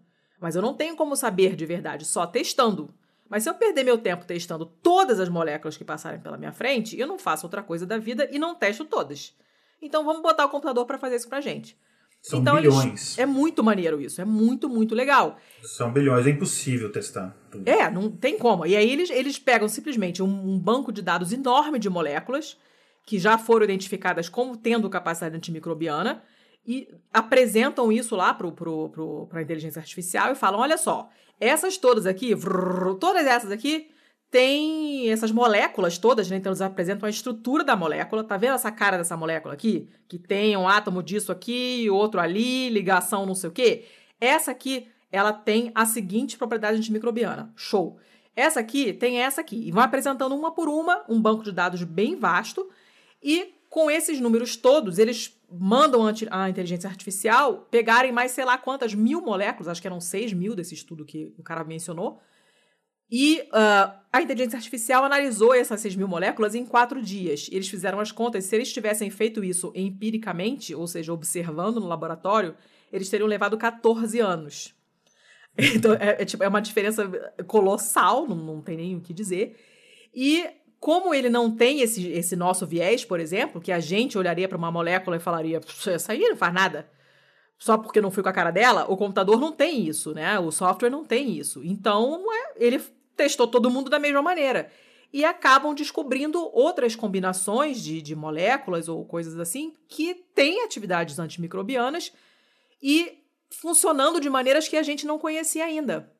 Então é muito, muito, muito maneiro. E eu fiquei muito bolada com esse episódio porque eu nunca tinha ouvido falar disso e eu achei isso absolutamente sensacional. Até porque a gente já mencionou resistência a antibiótico em outros episódios, quando a gente falou um pouco de agrotóxico também. É... Não me lembro mais em quais, mas a gente já mencionou isso alguma, algumas vezes.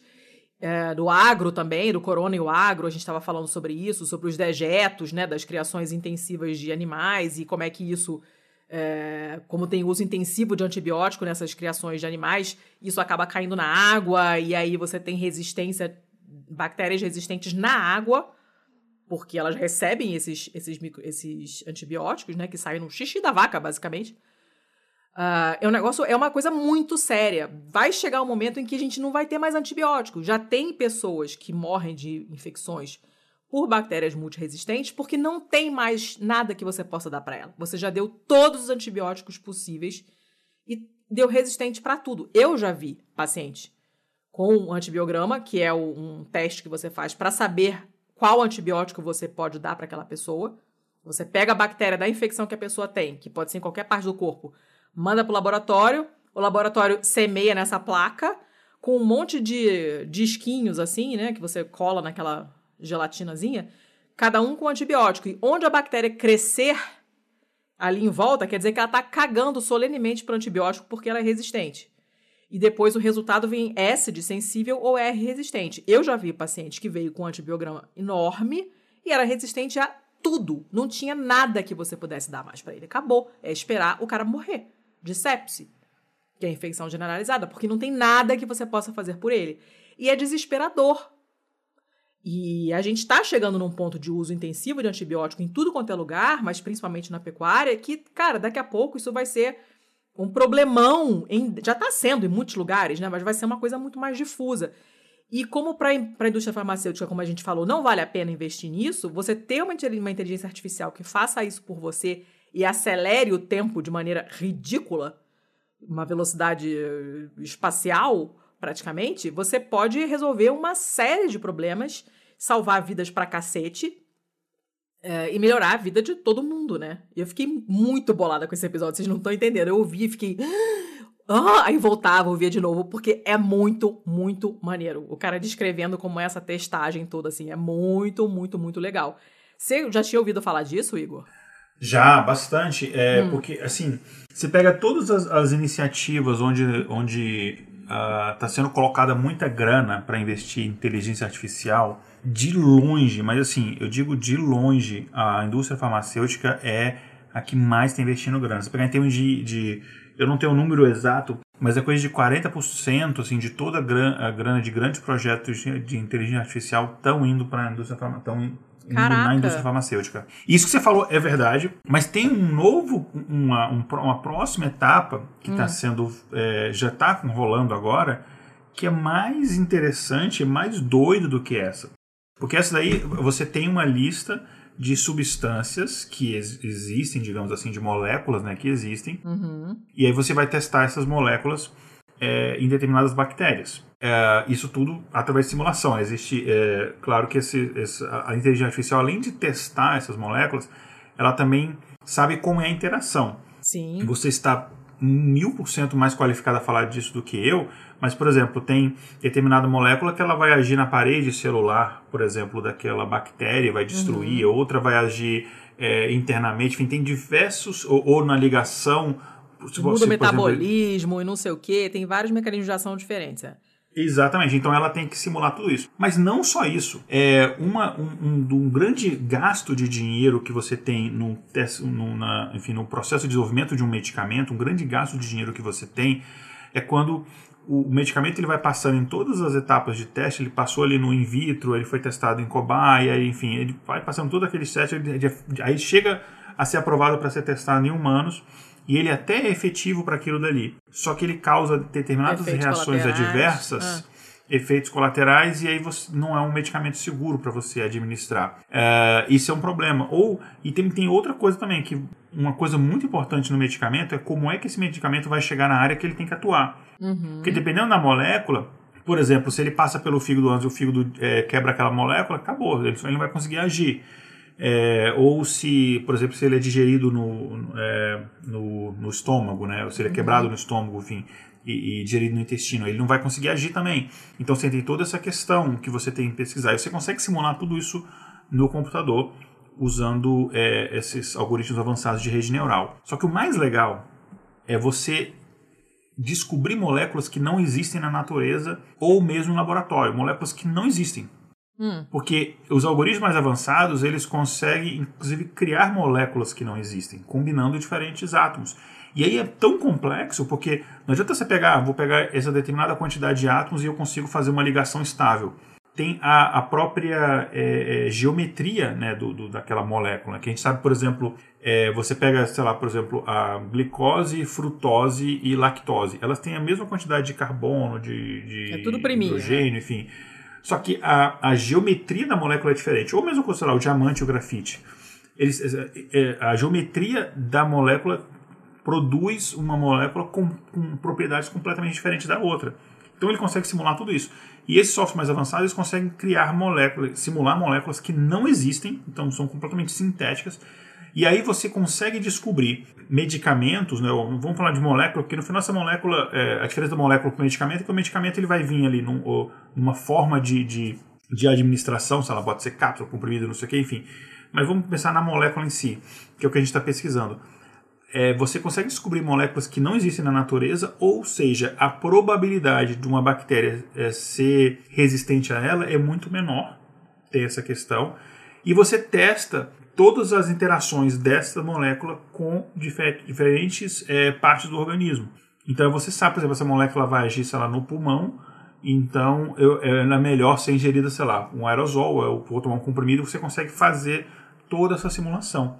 Caraca, que específico. Porque aí você evita aquele grande gasto que é você gastou em todo o processo de desenvolvimento de um medicamento e ele não vai ser, não vai ser utilizado porque lá na fase final de teste você viu que é, ou a molécula é destruída no fígado, ou ela causa uma reação adversa, ou.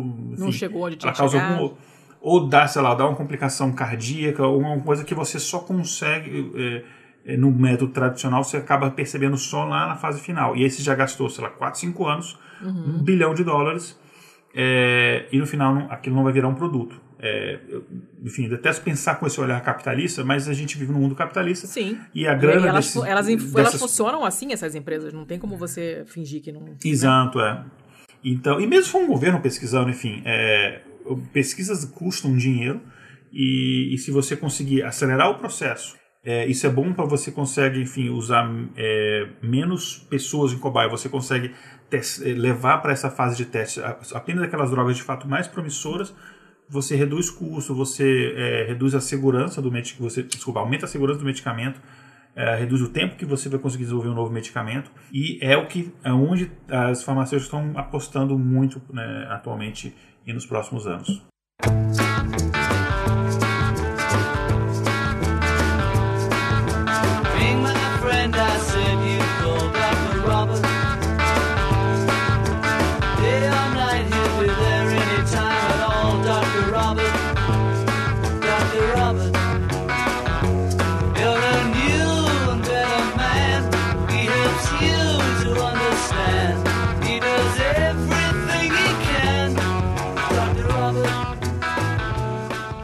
Cara, eu acho isso tão maneiro, putz grila. É, vem cá, vamos entrar no, no, no, Coronga, então, que é o que o pessoal tá desesperado, né? Tá sendo usado algum tipo de, de tecnologia, assim, mais moderna para acelerar os tempos dessa, dessa, dessa vacina e para fazer toda a pesquisa do coronavírus e tal? Porque o que que explica essa velocidade com que essa vacina está sendo já testada, que é uma coisa totalmente inédita, nunca aconteceu no mundo, uma coisa tão rápida, uma produção tão rápida de uma vacina e uma investigação tão rápida de uma doença. Tá, o que está sendo usado para acelerar uh, os tratamentos possíveis ou uma vacina possível contra o coronavírus? Que você saiba. Eu estava muito por dentro dessas, dessas questões de corona, porque eu estava até lançando, eu estava lançando estatísticas e previsões diárias, né? Eu estava falando, ah, em tanto, sei lá, na próxima semana vai, vai ter tantos mortes no Brasil e tantos infelizmente, casos. Infelizmente, você estava acertando bonito, né? É, infelizmente, eu acertei que a data que a gente ia chegar em 10 mil casos um mês antes e tal. É, mas aí, depois, é, bot de Bolsonaro e um monte de gente, só que eu vi que a galera não tava muito ligando, eu falei, ah, deixa eu botar minha energia em outras áreas, porque o pessoal não tava nem aí mesmo. Aí quando, quando a gente bateu, acho que 70 mil, eu parei de fazer a estatística e não tô acompanhando tanto o, essa parte do Covid. Hum. Então essa vacina mais promissora que é a de Oxford, eu não sei exatamente o que eles utilizaram. O que eu sei é o que havia antes de pesquisa é que esse tipo de pesquisa que eu falei estava sendo utilizado para pesquisar vacinas, e a gente, basicamente, numa vacina dessa, você tem dois caminhos. É, um é você pesquisar vacinas completamente novas, e aí o processo para você conseguir ter essa vacina é, no mercado, ele é muito mais longo, porque você tem que passar por toda essa fase até ele ser aprovado, né? E um outro caminho é você pegar vacinas que já existem para algum outro tipo de finalidade, e aí você altera alguma coisinha nela ali, para aí você redireciona ela, ou você não redireciona, você reposiciona ela para o Covid. O que eu acredito que é o que aconteceu com essa vacina de Oxford. Mas mesmo assim é um tempo muito recorde. Então eu não sei se eles aplicaram alguma coisa assim. É bem possível. Eu sei que, por exemplo, teve iniciativas interessantes, eu não sei que frutos isso deram. É uma iniciativa da NVIDIA, né, que é fabricante de, de placas de vídeo, né, para o pessoal que é gamer conhece. Uhum. A Nvidia... Eu que não sou gamer conheço. então, a NVIDIA eles lançaram um aplicativo isso, na verdade, é, é para ser justo, existe antes do Covid, mas depois eles direcionaram isso para a pesquisa de Covid. Que era um aplicativo que você baixa, você, você tem uma placa é, de vídeo, por exemplo, da NVIDIA, você podia baixar esse aplicativo e instalar, deixar instaladinho ali no seu computador, e aí ele utilizaria parte do processamento da sua placa de vídeo, porque as placas de vídeo hoje em dia elas têm uma capacidade de processamento absurda, então você usaria parte do processamento para você fazer esses processamentos dessas moléculas que a gente comentou. Ah, porque você precisa de uma capacidade... Que nem, o, que nem o projeto daquele do SET, né, de você procurar a vida no espaço, que aí todo mundo, cada um contribuiria com o seu computador, seria uma coisa assim? Tipo, você ajuda o, o, o governo, quem quer que esteja fazendo a pesquisa, a NASA, sei lá, deixando o seu computador rodando ali enquanto está fazendo as coisas dele lá, ele aproveita para ficar procurando o sinal de ET. Nesse caso, você, você aproveita para deixar o seu computador rodando e, e, e, enfim, processando essas moléculas, é isso? Exatamente. Inclusive, esse projeto do SET, que eu, eu tinha até o, o softwarezinho, aí, isso aí entrega a idade, né? Porque isso é começo dos anos 2000. Nossa, total. então, é, foi inspiração deles. É, isso, ah. é, isso é dito. É, foi inspiração deles, foi esse projeto do SET. Oh, que eu, feliz que eu peguei a referência. é isso mesmo.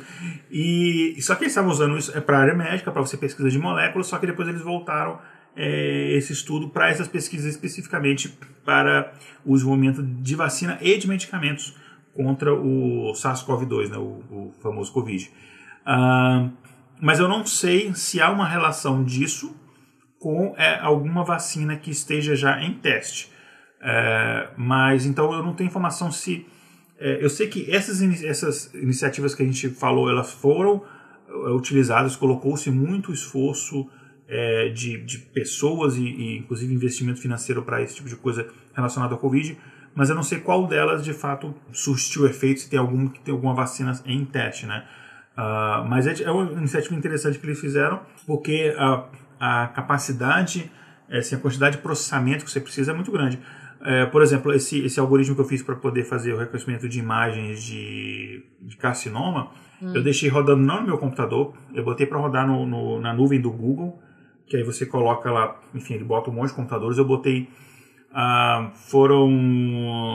Eu acho que eu botei rodando com 100, 120 processadores e ele rodou durante três dias. Caramba!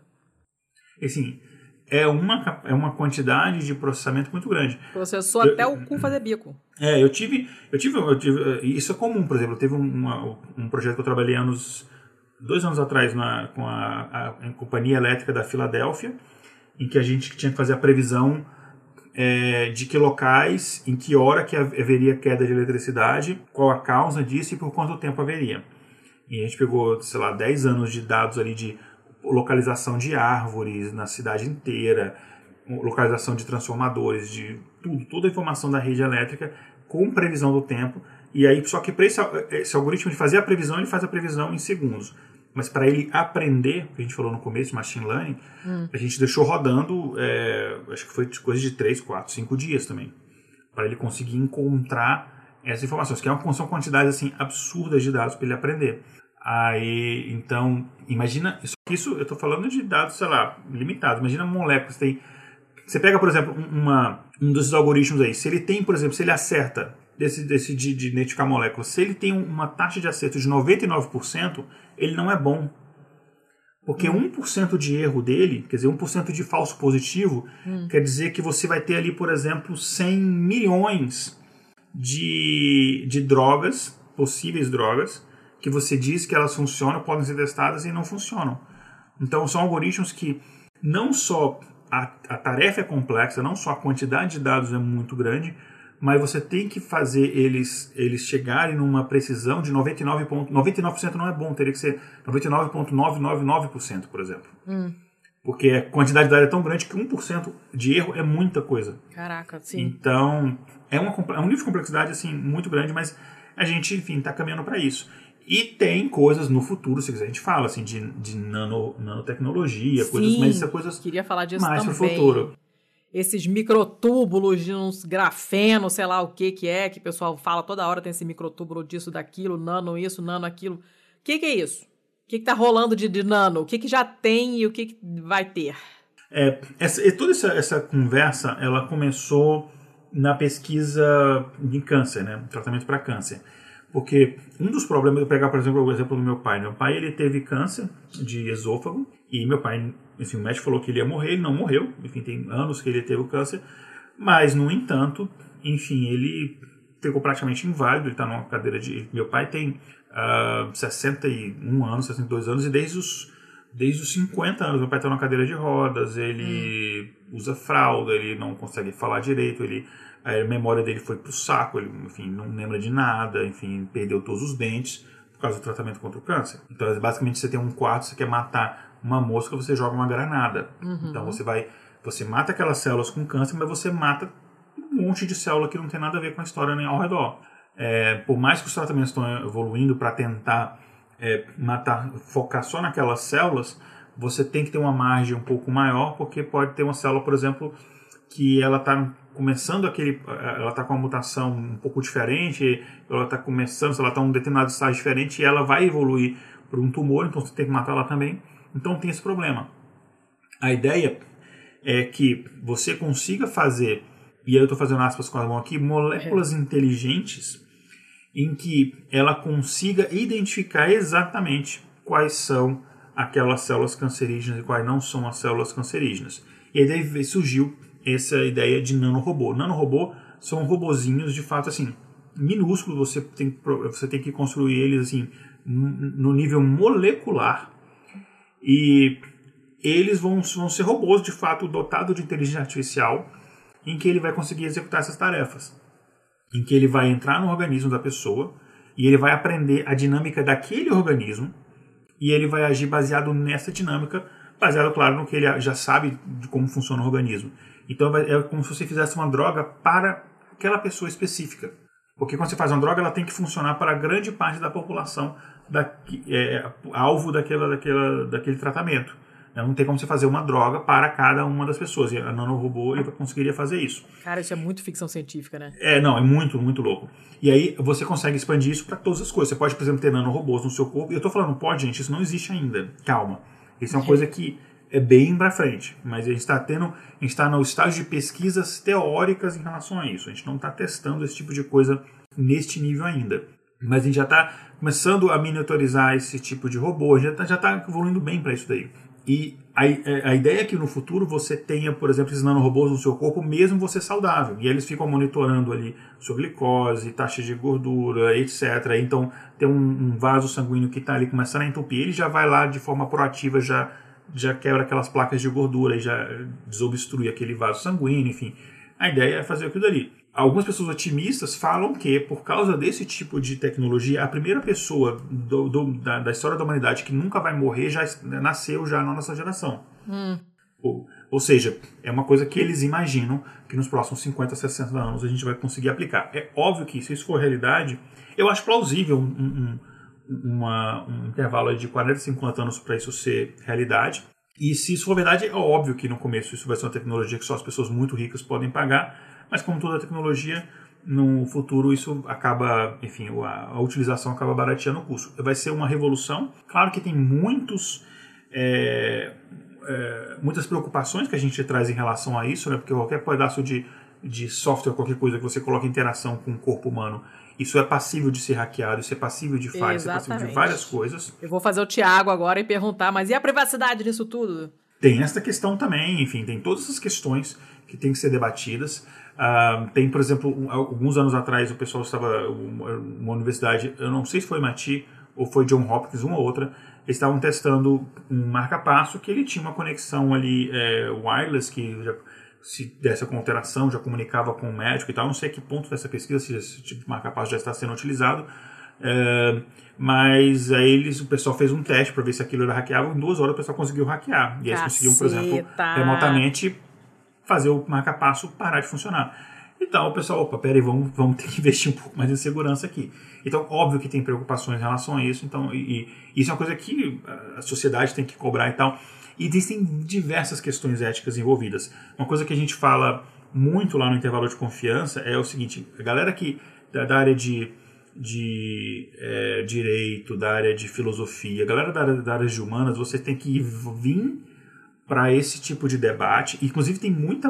É, é, é uma área grande de, de, pesquisa, área de ética e inteligência artificial, área de, de, de, assim, de direito e inteligência artificial, toda essa área que envolve filosofia, envolve sociologia, envolve direito. E tem poucas pessoas se dedicando a estudar esse tipo de coisa, então uma área, de pesquisa. Tem várias universidades assim, que se você apresentar uma proposta de pesquisa disso, você ganha bolsa assim fácil. Hum, eu tô ó. dando a dica pra galera aí. Hashtag ó. fica a dica. e a gente precisa, eu sempre falo, se vocês deixarem esse negócio na mão da gente, vai dar galera merda. de exatas, cara, vai dar Skynet, vai dar tipo aqueles futuros de estoque, vai dar merda. Não, não deixem a gente fazer isso sozinho. A gente precisa ter esses debates agora. É, antes que isso tudo esteja antes disponível, da, né? Isso, antes da tecnologia ser desenvolvida. Porque depois da tecnologia ser desenvolvida, enfim, tem uns, uns episódios que a gente fala no, intervalo de confiança, mais de um, que a gente fala sobre consciência artificial, é que um dia que as máquinas vão despertar conscientes. Cara, isso tem uma quantidade de implicações na sociedade, assim, absurdas, assim, que pode, tipo assim, destruir a sociedade de fato. É, então a gente precisa debater esse tipo de coisa. E já que a gente está falando de medicina, a gente precisa debater isso, porque tem, como você falou, questão de privacidade, questão de ética, questão de, de segurança mesmo, de, de uh, existe um risco em relação a isso, uh, de uma, uma, coisa dessa pode, de fato, causa mais prejuízo do que benefício à saúde, né? Assim como o medicamento, né? Enfim, sim, sim. Exemplo, a cloroquina, né? Para ficar a que não, palhaçada. É, que não cura a Covid e te dá complicações cardíacas, né? Ó, você, você deseja trocar uma vida saudável, normal, por uma complicação cardíaca sem motivo nenhum? Sim! É aquilo, é, né? A, a, galera conseguiu politizar medicamento, coisa muito louca. É inacreditável, cara. Aqui no, no grupo do meu condomínio já teve uma vendendo ivermectina. Falou, se vocês não encontrarem na farmácia, eu Deus. tenho estoque em casa. Eu falei, ah, então tá bom. Isso é crime. Será que é. ela acha que bandido bom é bandido morto, né? É, não, não, não, tem que, não, não tem que discutir. Depois ela ficou minha amiguinha e quer ter aula de inglês comigo. Eu falei, teu cu! É, mas enfim, isso acontece. É, bom, você pode eu... falar inglês, né? Pra ela, your, your ass, né? É, exatamente. Mandar um áudio pra ela cantadinho. Your asshole. É... Igor, tem mais alguma coisa que você acha que ficou de fora, que não lembrei de falar? Não, eu acho que é, enfim, tem, tem algumas coisas, por exemplo, de você. que já existem, né? É, por exemplo, você tem é, é, braços mecânicos que auxiliam em cirurgias e eles, eles não são 100% operados é, por um médico. Né? Você tem o médico que ele treina a operar braço robô, né? Eu já vi cirurgias assim, né? Quando eu estava nos hospitais lá da Universidade da, do Sul da Califórnia e é muito, muito legal, mas ele não é 100% operado pelo médico. Existe uma inteligência artificial que trabalha os movimentos finos junto com o médico. Ah, e... eu nunca soube como é que funcionam esses negócios. Eu tinha até colocado aqui no meu, na minha agenda aqui como assunto para comentar, mas depois eu falei, ué, mas não, não sei se, se isso entra aí, porque a gente chama de robô, mas na verdade quem controla é o médico, então não, é, é mista o negócio. É misto, é misto, porque há, há uma há um, um, ajuste fino que uma inteligência artificial faz ali por cima, um software faz ali por cima, é, porque você pensa que tem uma complexidade muito grande, né? Às vezes o médico está de forma remota, pode haver um, sei lá, um problema em conexão, a internet caiu, imagina a internet caiu na hora que está no meio do corte, como é que Nossa faz, né? Senhora. Então, há, há, um, há um, um, um, trabalho que a gente chama de, não é nem inteligência artificial, é inteligência aumentada, né? Que é o trabalho humano com, com a máquina ao mesmo tempo. Mas tem uma, uma área de pesquisa que eu acho muito legal, que, que envolve esse tipo de coisa, que é em relação à prótese.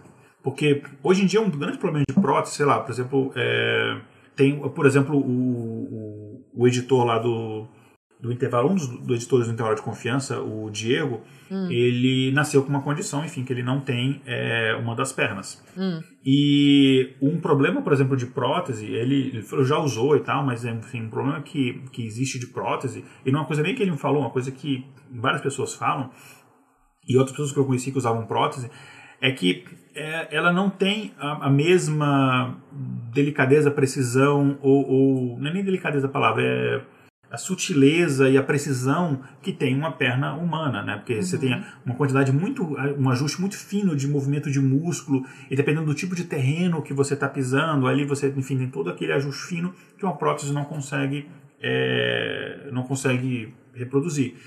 E agora estão sendo já desenvolvidas próteses dotadas de inteligência artificial, que ela vai aprendendo e vai se adaptando, porque claro, é, quando é, cada pessoa também ela tem um jeito de se movimentar, né? Eu, por exemplo, sei lá, eu posso andar, eu posso colocar mais força em determinado lado do corpo do que de outro. Você tem o seu sim, jeito, sim. você pode andar com o pé mais aberto, mais fechado. Assim, assado, é. E aí ela vai aprendendo o seu jeito de andar, vai se adaptando ah, aos diferentes tipos de terreno, e aí ela vai ter uma, ela vai, vai se adaptando ali é, inclusive, eles estão usando até, tem até um, um processo mesmo de, de, de, de, engenharia de materiais, que eles começam a trabalhar com materiais mais moles, que eles até se desgastam menos, estão mais adaptáveis a, a, a diferentes temperaturas. Que, assim, a complexidade é incrível, que dependendo da temperatura, você vai ter uma diferença, dependendo do tipo de terreno, dependendo da umidade, tem um monte de coisa, e ela vai se adaptando a todas essas variáveis. Então, tem sensor para detectando tudo isso, vai se adaptando e os testes iniciais, inclusive o pessoal fica falando muito mal da Boston Dynamics lá, que acha que estão fazendo robôs que vão matar a humanidade, mas eles têm uma pesquisa muito grande nisso daí. É, inclusive eu vi uma demonstração da Boston Dynamics em, relação a isso, num, tem uma feira que eu ia todo ano de, de, de, inteligência artificial que acontecia em Boston esse ano. É, esse ano não teve por motivos óbvios. E eles fizeram uma demonstração disso lá, que é uma coisa muito legal, que, que é, eles já estão conseguindo chegar num, numa uma, uma precisão de movimento assim muito, muito próximo de uma perna humana. Ainda está em fase de pesquisa, a gente não tem um produto para comprar, mas é uma área interessante que você usa inteligência artificial em prótese. E aí você vai conseguir usar isso em vários tipos de prótese. Né? Estão usando isso para prótese de perna, que acho que é mais fácil, de mão tem uma complexidade maior, porque, uhum. enfim, os, esses movimentos finos, você fazer movimento de, de, sei lá, tocar um piano, um movimento muito preciso de você segurar um, uma ferramenta e sei lá, é, é, é muito complicado você fazer isso, mas é, as pesquisas também estão avançando nessa área. Então é uma área é, bem, bem interessante. Então você é, adaptar essa coisa do, do, do, material, do hardware em si, com a inteligência artificial para melhorar a qualidade de vida das pessoas é uma coisa bem bacana. Isso é então, muito legal. Só que acha que inteligência artificial é só para é, dominar o mundo e criar uma Matrix. Não, tem outras aplicações. Vem cá, quem trabalha com esse tipo de coisa, falando especificamente desse lance da prótese, é engenheiro de, de quê? Ou é cada um na sua área e depois todo mundo junta? Como é que funciona isso, você sabe? Então, tem, tem diferentes especialidades, né? tem, tem que ser multidisciplinar. Então, você tem o pessoal, o pessoal de inteligência artificial mesmo, é o pessoal que trabalha com ciência de dados, os cientistas hum. de dados. Mas você tem que, aí você vai ter que, tem que estudar, não é a área que eu trabalho, mas assim, você tem que estudar é, áreas específicas aí de, de, por exemplo, de, de engenharia de materiais, por exemplo. Uh, você tem que estudar a questão de, de é, mesmo do, de anatomia, então tem, uhum. tem questões que você tem que estudar, mas é sempre multidisciplinar. Então você vai ter médicos, tem engenheiros mesmo, que o cara vai trabalhar com a parte mesmo da, da, da mecatrônica da coisa, uhum. uh, tem físicos é, trabalhando na área, tem muito físico trabalhando com, essa, com esse tipo Olha, de coisa. legal. Porque você tem que fazer novos circuitos e, enfim, aí às vezes você tem que fazer circuitos que são miniaturizados, então você tem toda uma questão mesmo do, da, da, ligação molecular, então você tem, envolve questão de, de, físicos, né? Porque a estática, você não pode fazer uma prótese dessa que der um choque na pessoa. Então, toda uma questão, então tem físico trabalhando, tem é multidisciplinar. Tem gente de todas as áreas trabalhando nesse tipo de coisa. E são pesquisas bem legais, assim, no, no, no MIT tem pesquisa disso também, né? Enfim, uhum. mas MIT tem pesquisa de tudo, né? Enfim. Mas isso é muito maneiro. Essa, essa interdisciplinaridade é muito maneira. E foi isso que me chamou a atenção, como eu disse lá no começo, quando eu comecei a, a estudar essa coisa toda de, de, diagnóstico molecular e tal, porque é uma, é uma quantidade de conhecimentos diferentes que você tem que ter muito grande. Se você não souber o que é um código genético, como ele funciona, uh, e que tipo de molécula tem, e como é que ela se liga, e quais as enzimas e não sei o que, você não faz a máquina, você não faz o software, você não faz é, a inteligência artificial, né? Mas se você também só sabe essa parte da genética, mas não tem a menor ideia de como colocar isso num, transformar isso num, num, num programa de computador ou, ou, que tipo de maquinário você vai fazer, não sai nada também. Tem que juntar. E eu sei que essa é uma área nova, né? Essa coisa de juntar mesmo a medicina com a, com a tecnologia, e tem uma galera se especializando nisso, assim. Eu já vi que tem uns cursos por aí específicos disso. É claro que já tem há muito tempo eu que não sabia, mas é, é a, o refinamento da tecnologia chegou num ponto, né? Com todo esse lance da, da, da inteligência artificial que é mais ou menos recente agora, com, com esse nível de, de, de, potência que a gente vê hoje, que você não, não, fala com bot, não sabe nem se o bot é gente ou se é pessoa. É, não, seus bots do Carluxo, que são todos errados, a gente identifica pelos erros ortográficos. E, uhum. e, essa, e essa acaba ficando uma coisa recente, é um campo de estudo para quem, por acaso, gostar das duas coisas, é um campo de estudo que tem que é bem promissor, né? Sim, Porque sim. a tendência é infiltrar cada vez mais a medicina com tecnologia. Tem uma pessoa que, bom, na época que eu morava no Brasil, eu sei que estava, é, umas pessoas que eram pioneiras nisso, que é um professor da USP, né, professor da Faculdade da Medicina da USP, que estava pesquisando, ele tinha inclusive um programa de, de pós-graduação em, em telemedicina, que é o Dr. Shaw, uh, da USP, eu acho que ele ainda deve estar trabalhando com isso lá. Eu fiz no mestrado, eu fiz uma, uma ou duas disciplinas com ele, porque na época, talvez ainda exista, na época a USP e o ITA tinham uma parceria, então você podia fazer matéria na USP e aproveitava. É, então, é, ele, ele tem pesquisar aí o, o Dr. Shaw, inclusive na, na época aquele que a equipe dele que produzia aqueles vídeos, dos, tinha um quadro no Fantástico do Drauzio Varela que mostrava o corpo humano, sim, umas sim. animações 3D. Era o grupo do Dr. Shaw lá, do, ah, do Sandro, o pessoal lá, o pessoal a gente boa que fazia aqueles vídeos lá. Então, e aí, ele, isso eu tô falando que quando eu tava no mestrado, 2006, tem muito tempo, então assim, ele já era pioneiro nesse tipo de coisa, então o Brasil tem algumas iniciativas interessantes em relação a isso, é, muito voltado à telemedicina, mas também voltado a essas outras áreas. A gente não consegue avançar muito nisso porque esse tipo de pesquisa são pesquisas é, muito caras, né? E a gente não, enfim, a gente sabe que pesquisa no Brasil não tem grana, a gente não tem grana para fazer esse tipo de coisa no Brasil. É, inclusive, o motivo que eu vim para fora exatamente uhum. para conseguir fazer o meu trabalho sem me preocupar com esse tipo de coisa.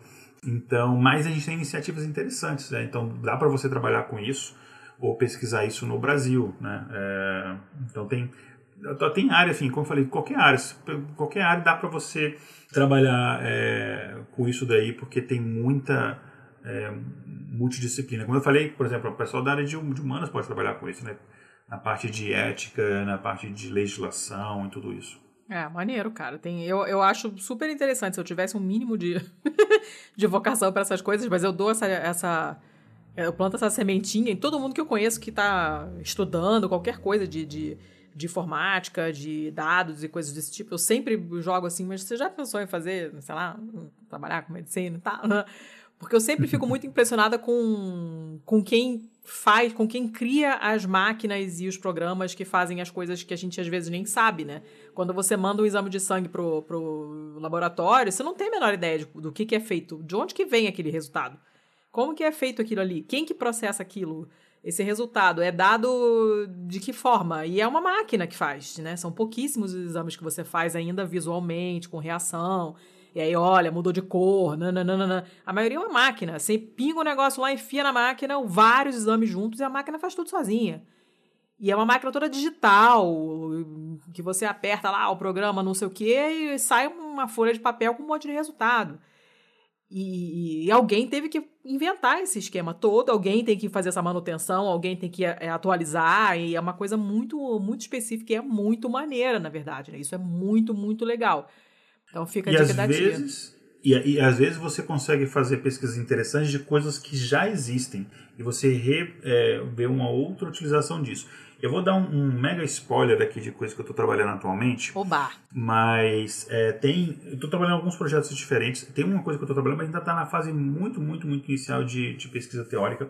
Mas a gente está tentando fazer o seguinte: pegar. Quando você pega a câmera do, do celular, dos, do, grande parte dos smartphones modernos tem isso. É, na câmera ele tem um buraquinho, e o ouvinte deve estar olhando agora no celular, tem, ao lado da câmera ele tem um buraquinho ali. Hum. E aquele buraquinho que ele tem ali ele é uma espécie de um infravermelho. Não é exatamente isso, mas ele tem uma espécie de um infravermelho ali. Hum. Que aí ele detecta, o celular vai detectar, por exemplo, a iluminação do ambiente para saber se ele deve, deve disparar um flash ou esse tipo de coisa. Pois é, a gente está tentando controlar isso daqui para você botar o seu dedo ali em cima e conseguir é, a gente é, medir a pressão arterial, é, a gente conseguir, por exemplo, eu não sei se a gente vai conseguir, porque a gente está no fase de pesquisa, pode ser que no final de chaga, cara, não dá porque a gente não tem a quantidade de iluminação suficiente, etc. Hum. Mas para que a gente conseguir saber, por exemplo, o nível de glicose que a pessoa tem, algumas coisas assim, pelo, pela câmera do celular. O cara, bota, o cara bota o dedo ali e faz um mini exame ali.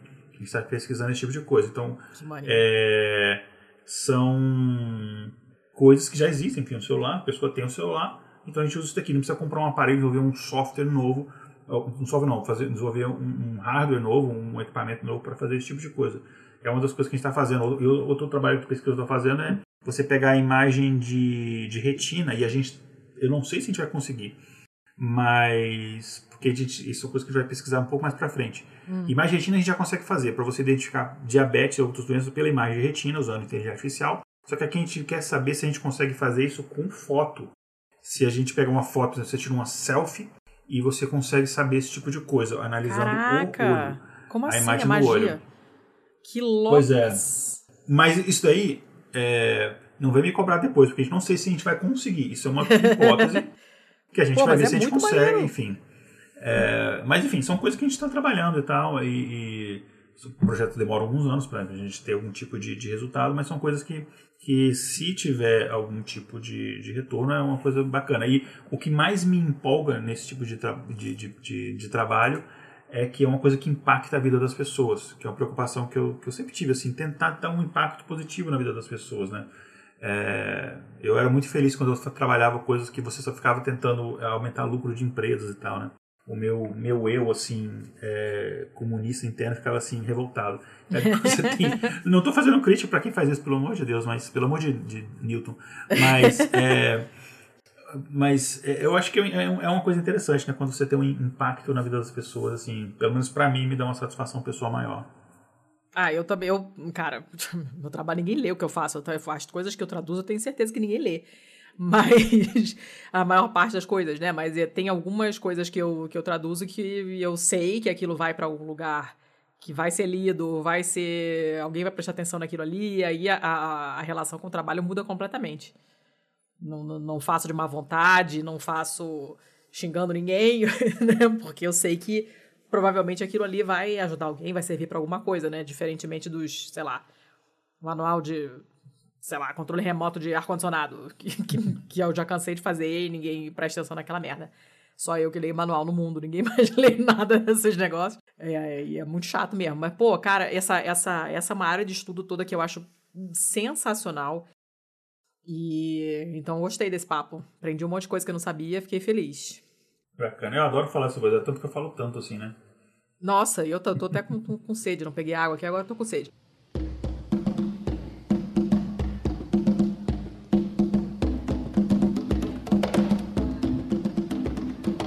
A rat done bit my sister Nell with Whitey on the moon.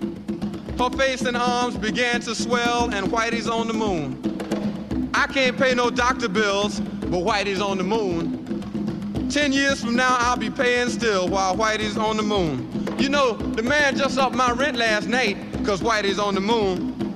No hot water, no toilets, no lights, but Whitey's on the moon. I wonder why he's upping me, cause Whitey's on the moon?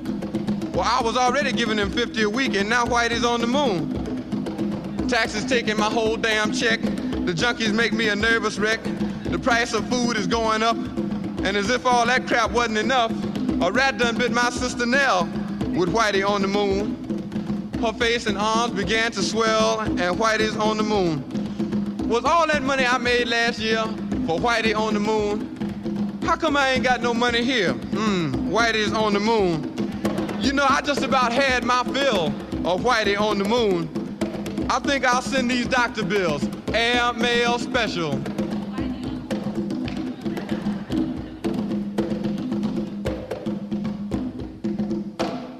To Whitey on the moon.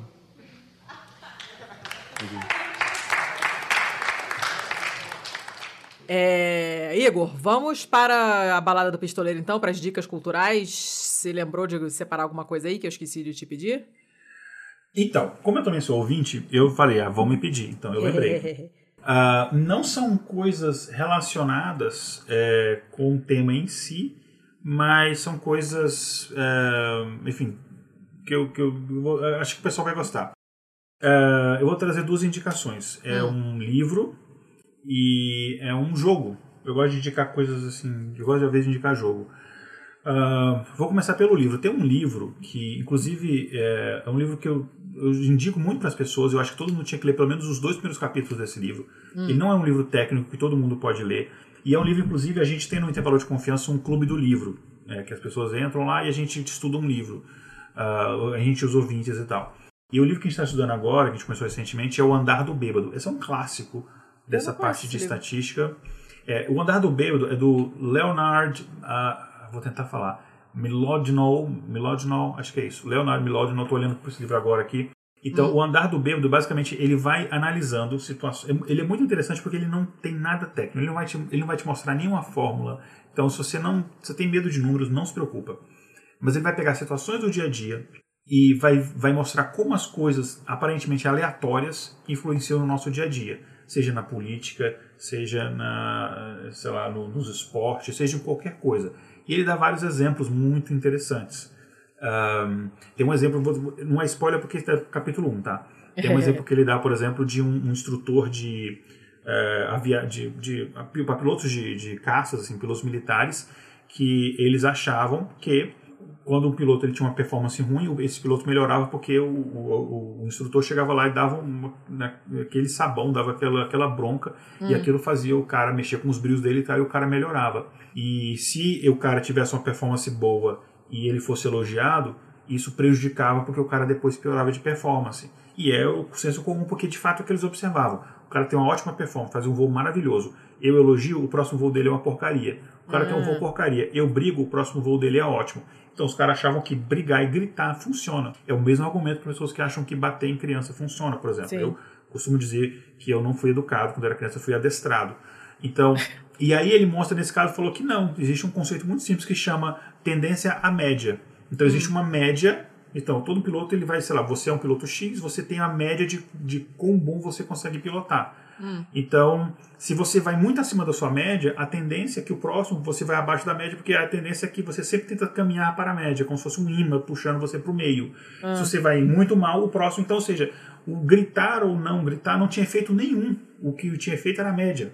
É a mesma coisa de um aluno que, sei lá, se um, se um aluno, por exemplo, que normalmente ele tira 7 e um dia ele tira 10, a próxima nota dele não vai ser outro 10, vai ser mais provavelmente mais próximo do 7 ou se um dia ele sempre tira 7, ou próximo de 7, um dia ele tirou 5, a próxima nota vai ser maior.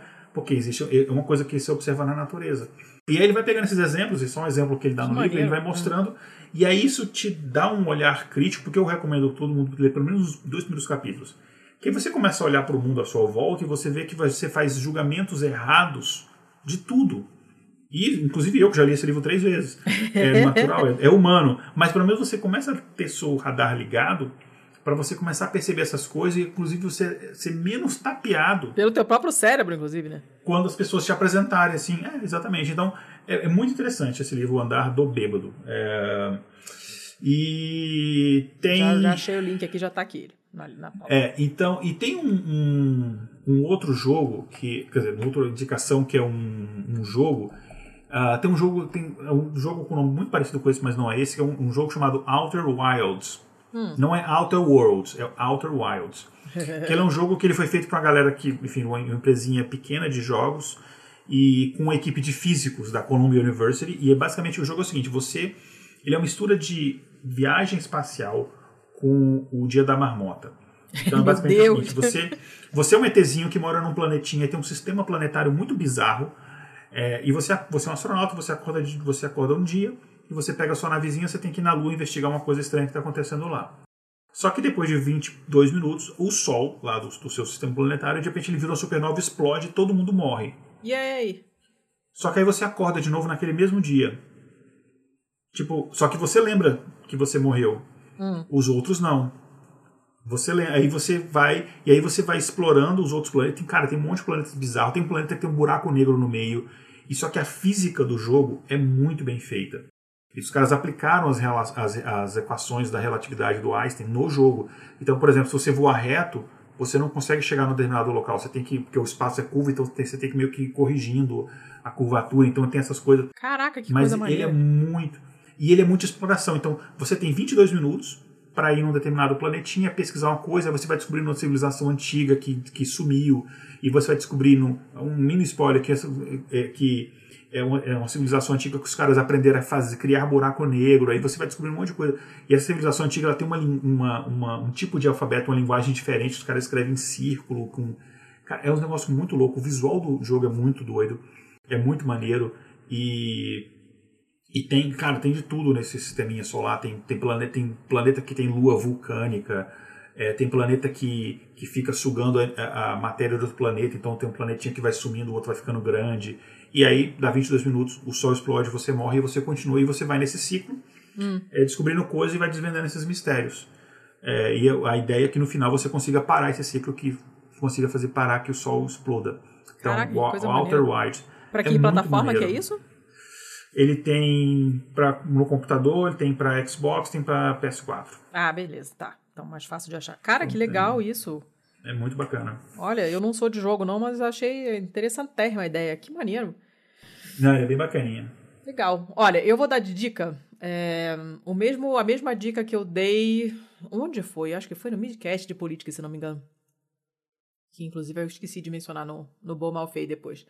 É, é um livro que eu comecei a ler por indicação do Jardel, que você também já conhece lá da, da, da Craco, né? Eu conheci o Igor pela Cracóvia. E ah, esse livro estava no meu radar já tinha um tempinho, assim, porque ele ganhou um monte de prêmio, não sei o quê, é uma autora negra de ficção científica barra fantasia e tal. Então não é uma coisa, é uma coisa que chama um pouco a atenção quando aparece, porque agora é que estão começando a aparecer mais autores negros e mulheres, menos ainda, desse tipo de, de, de literatura. né? Não estou dizendo que não tinha, mas que não tinham visibilidade. Agora estão tendo visibilidade. E ela ganhou um monte de prêmio. E aí, ela tava no- esse livro estava na minha wishlist, assim, já tinha um tempinho. Mas eu acabei, hum, sei lá, porque não acabei não- nem comprando o livro. Aí o Jardel mencionou, num grupo desse aí da vida, mencionou esse livro. Falei, ah, acho que agora é hora de eu ler.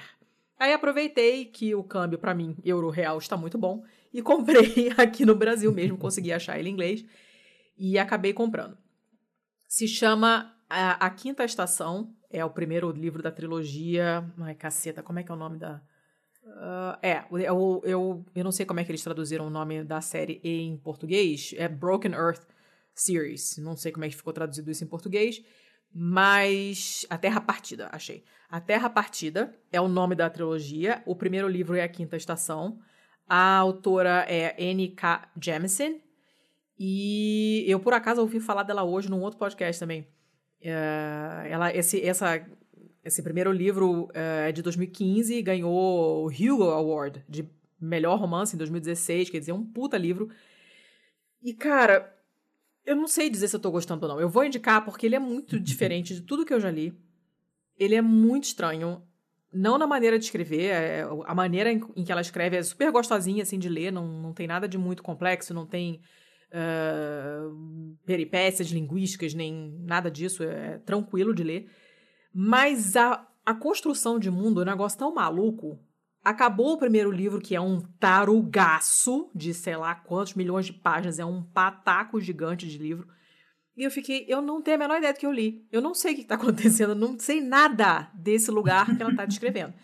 Eu entendi uma coisa e fiquei super feliz, me achei inteligentíssima, porque eu, eu saquei mais ou menos no começo do livro. E mais nada. Você vai juntando as peças, mas assim, demora para juntar as peças. Só que como acontece muita coisa, é, você vai vai indo, vai indo, vai indo. Tanto que eu tô, o segundo livro eu comecei imediatamente depois e já tô mais na metade, assim, eu tô voando na leitura. Porque você realmente quer saber o que acontece depois.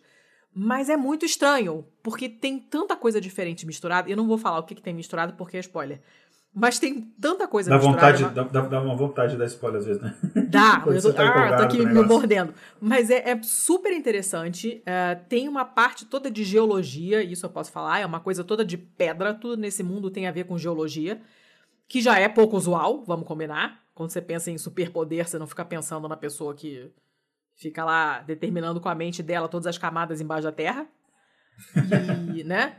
É um negócio super esquisito. A única coisa que eu realmente estou detestando nesse livro são os nomes. Eu já falei aqui, quem me conhece sabe, eu sofro de nome escrotofobia. Eu tenho pavor de nome que, que, feio, feio, escroto. Não, não necessariamente feio, mas escroto. Então, os nomes dos lugares horríveis, os nomes das pessoas são horrorosos e um não combina com o outro, não não parece que são, pertencem ao mesmo universo, sabe? É uma coisa muito estranha. Uhum. Não, não gostei de nenhum nome e isso me irrita. Mas é, é um livro bem escrito, me parece ser bem coeso, as peças estão começando a se encaixar de uma maneira que você percebe que ela já começou, desde o comecinho lá que ela começou a escrever, ela já estava pensando lá na frente, então as coisas vão se encaixando, tem um, um método na escrita, não tô vendo ponta solta ainda nenhuma, tudo que eu achei que ia ficar largado tá começando a se encaixar. Eu não sei te dizer sobre, não sei te dizer muita coisa. É um livro muito estranho. Eu tô doida para acelerar mais a leitura para chegar ao final e ver o que é conclusão que eu vou chegar, porque ainda tá muito difícil de entender o que, que tá acontecendo. Mas é uma leitura bem interessante uh, e eu acho que vale a pena. Eu não, não tô amando, mas não tô desgostando. Uh, eu não sei te dizer, é uma coisa estranha. É um livro que tá tendo um impacto muito estranho sobre mim, mas eu tô é, apreciando o ato de ler esse livro, assim, apesar de ser desconfortável porque ele é um calhamação. Mas é uma leitura hum, gostosa porque ela escreve de um jeito fluido, é, rápido e tal, você lê tranquilamente. Então eu vou deixar ele como indicação e quem quiser se aventurar, aventure-se. E, e, é engraçado porque outras pessoas que eu conheço que já leram e viram no Goodreads, eu tô no Goodreads, se alguém quiser pedir amizade lá, eu tô lá e viram que eu tô lendo falaram: o que, que você tá achando? Eu falei: eu não sei, eu não sei o que, que eu tô achando, eu não sei dizer. É um livro muito estranho, mas eu tô recomendando porque é bom a gente ler coisas diferentes, é bom a gente ler coisas uh, que normalmente não tem autoras mulheres com muita visibilidade, autores negros menos ainda, autoras mulheres negras menos ainda. Então eu deixo recomendado. Ganhou um monte de prêmio. Eu acredito que o terceiro livro que feche tudo direitinho, eu acho que deve ser bombástico para para justificar esses prêmios todos e essa fama toda que ela que ela tá tendo. Então eu tô confiando no, no Hugo, no Hugo Awards e e é isso, a minha dica é essa. O Bacana. Thiago tinha uma dica lá que já de um site para você descobrir se a sua profissão é, vai ser substituída no futuro. É, é um site que diz a probabilidade da sua profissão ser substituída por máquinas no futuro. Eu já tinha visto esse site. É, eu perdi agora o link, mas depois eu peço para ele de novo e vai estar tá aqui na pauta. Uh, então vamos ao jabás. Igor, quem quiser te achar, te acha aonde? Então, eu, eu como tenho é, enfim, que eu gravo, que é mais de um, tem principalmente um intervalo de confiança, né? Ela tá intervalodeconfiança.com.br Mas de vez em quando o Mundo Freak tem é, dois dois meses eu faço o spin de notícias do SciCast, que eu trago notícias da inteligência artificial. Uh, mas como é muita coisa, então eu centralizei tudo no meu site. Então tem lá o igoralcantara.com.br que tem lá todos os episódios de podcast que eu já gravei, enfim, tem em todas as minhas redes sociais, Twitter, Instagram, tudo. É, então tá lá no, no site. E em relação ao intervalo de confiança especificamente, eu convido o pessoal a dar uma chance escutar o intervalo de confiança, é, que a gente não se assustem, porque a gente fala, ah, é um podcast de ciência e jornalismo de dados, mas a gente é, tenta ser menos técnico possível para a gente é, é, levar essas, esses temas para todas as pessoas. A gente fala muito de inteligência artificial, mas a gente fala de outros temas também. A gente tem a gente tenta trazer dados para o dia a dia. Então a gente tem um monte de episódios que a gente fala de consciência artificial, tem um que a gente lançou, é, é, na verdade, hoje no dia da gravação, né, que a gente fala, a gente analisa a ciência por trás da série Westworld. Ah, tem que maneiro. algumas coisas assim nessa área, mas é, a gente tem é, também episódios que a gente fala, tem um episódio que a gente fala só sobre reuniões, reuniões de trabalho. É excelente esse episódio. Que, é, que a gente fala assim, será que é inútil? A gente traz estatística disso. É, tem estatísticas bizarras, por exemplo, que a grande maioria das reuniões, por algum motivo, são agendadas segundas-feiras às 11 da manhã. Por quê. e aí a gente traz eficácia de reunião, não sei o que, analisa todo esse tipo de. Será que a gente tem que acabar com reunião ou não e tal. Então tem, tem episódio mais antigo que a gente fala, será que armas eles trazem, as pessoas armadas elas vão ser, são, estão mais seguras ou não. É, então tem, enfim, Qualquer coisa que envolve dado a gente traz, às vezes até não, a gente já tem buraco, tem, então a gente fala de buraco negro, é, foi quando um ano que teve aquela foto do buraco negro, né? A gente, a gente falando de buraco negro. A rosquinha então. flamejante. É, exatamente. Então tem. exato. Então a gente tem episódio assim, é, de tudo, é, de, de, né, tem, enfim, todo tipo de episódio, então é, só seguir aí, é, é, você assinar aí no seu agregador ou lá no intervalodeconfiança.com.br. Inclusive agora a gente está com uma novidade que a gente está começou recentemente, que as estatísticas de, de ouvintes, etc., a gente botou isso público. Tem um BIzinho que a gente fez. Ah, eu vi, que a galera entra maneiro. lá e é público. Você pode ver lá é, quantos ouvintes a gente tem em cada plataforma, não sei o que e tal que a gente falou assim, ah, o pessoal normalmente não torna isso público. Ele falou, mas pô, a gente fala de dados, então vamos disponibilizar os dados para a galera ver, né? Enfim, e é legal. Ah, é, é, olha, eu, eu ouço, tá? Então vocês, vocês podem ouvir, porque eu sou a pessoa menos afeita a esse tipo de coisa que existe no mundo. o Thiago fica recitando dados do, do podcast para mim. Eu, eu, quando eu olho, eu tô pensando, sei lá, na lista de compras de amanhã, porque o meu cérebro não processa. É, e eu ouço o intervalo de confiança, nunca perdi nenhum episódio, ouço todos e sempre aprendo alguma coisa. Esse da reunião era um que eu quase pulei, porque reunião não faz parte da minha vida. Eu trabalho de casa há trocentos anos. Então eu não sei o que é o mundo corporativo, eu não sei o que é uma reunião. Eu falei, não, eu vou ouvir, cara. Tenho certeza que eles vão dar uma pegada diferente. E realmente o episódio ficou muito bom. Eu ri pra caramba também com essas estatísticas. Gente, que pesadelo que deve ser viver nesse mundo onde existem reuniões. E ficou bem legal o episódio, então eu super recomendo. Eu ouço também assim, sempre que sai, sai o episódio, já vai pra lista na mesma hora. É, você faz junto com um pessoal muito legal, né? O pessoal que, que faz com você é, é muito gente boa. A Kézia é super didática. É, a uhum. Nicole, queria mandar um beijo pra Nicole, que ela anda sumida, mas um beijo pra Nicole. Acaba sendo bem instrutivo sempre. Sempre tem alguma coisa legal, podem ouvir, porque é para quem é super leigo e alérgico a essas coisas vai gostar também, que é o meu caso. Então, super recomendo também. O que mais? Ele tá no Twitter também, né? Isso, isso. É, enfim, tem o meu Twitter. É, é, me perguntaram um dia dele. Meu Twitter não é meu nome, é tá Luzifuji com dois Zs.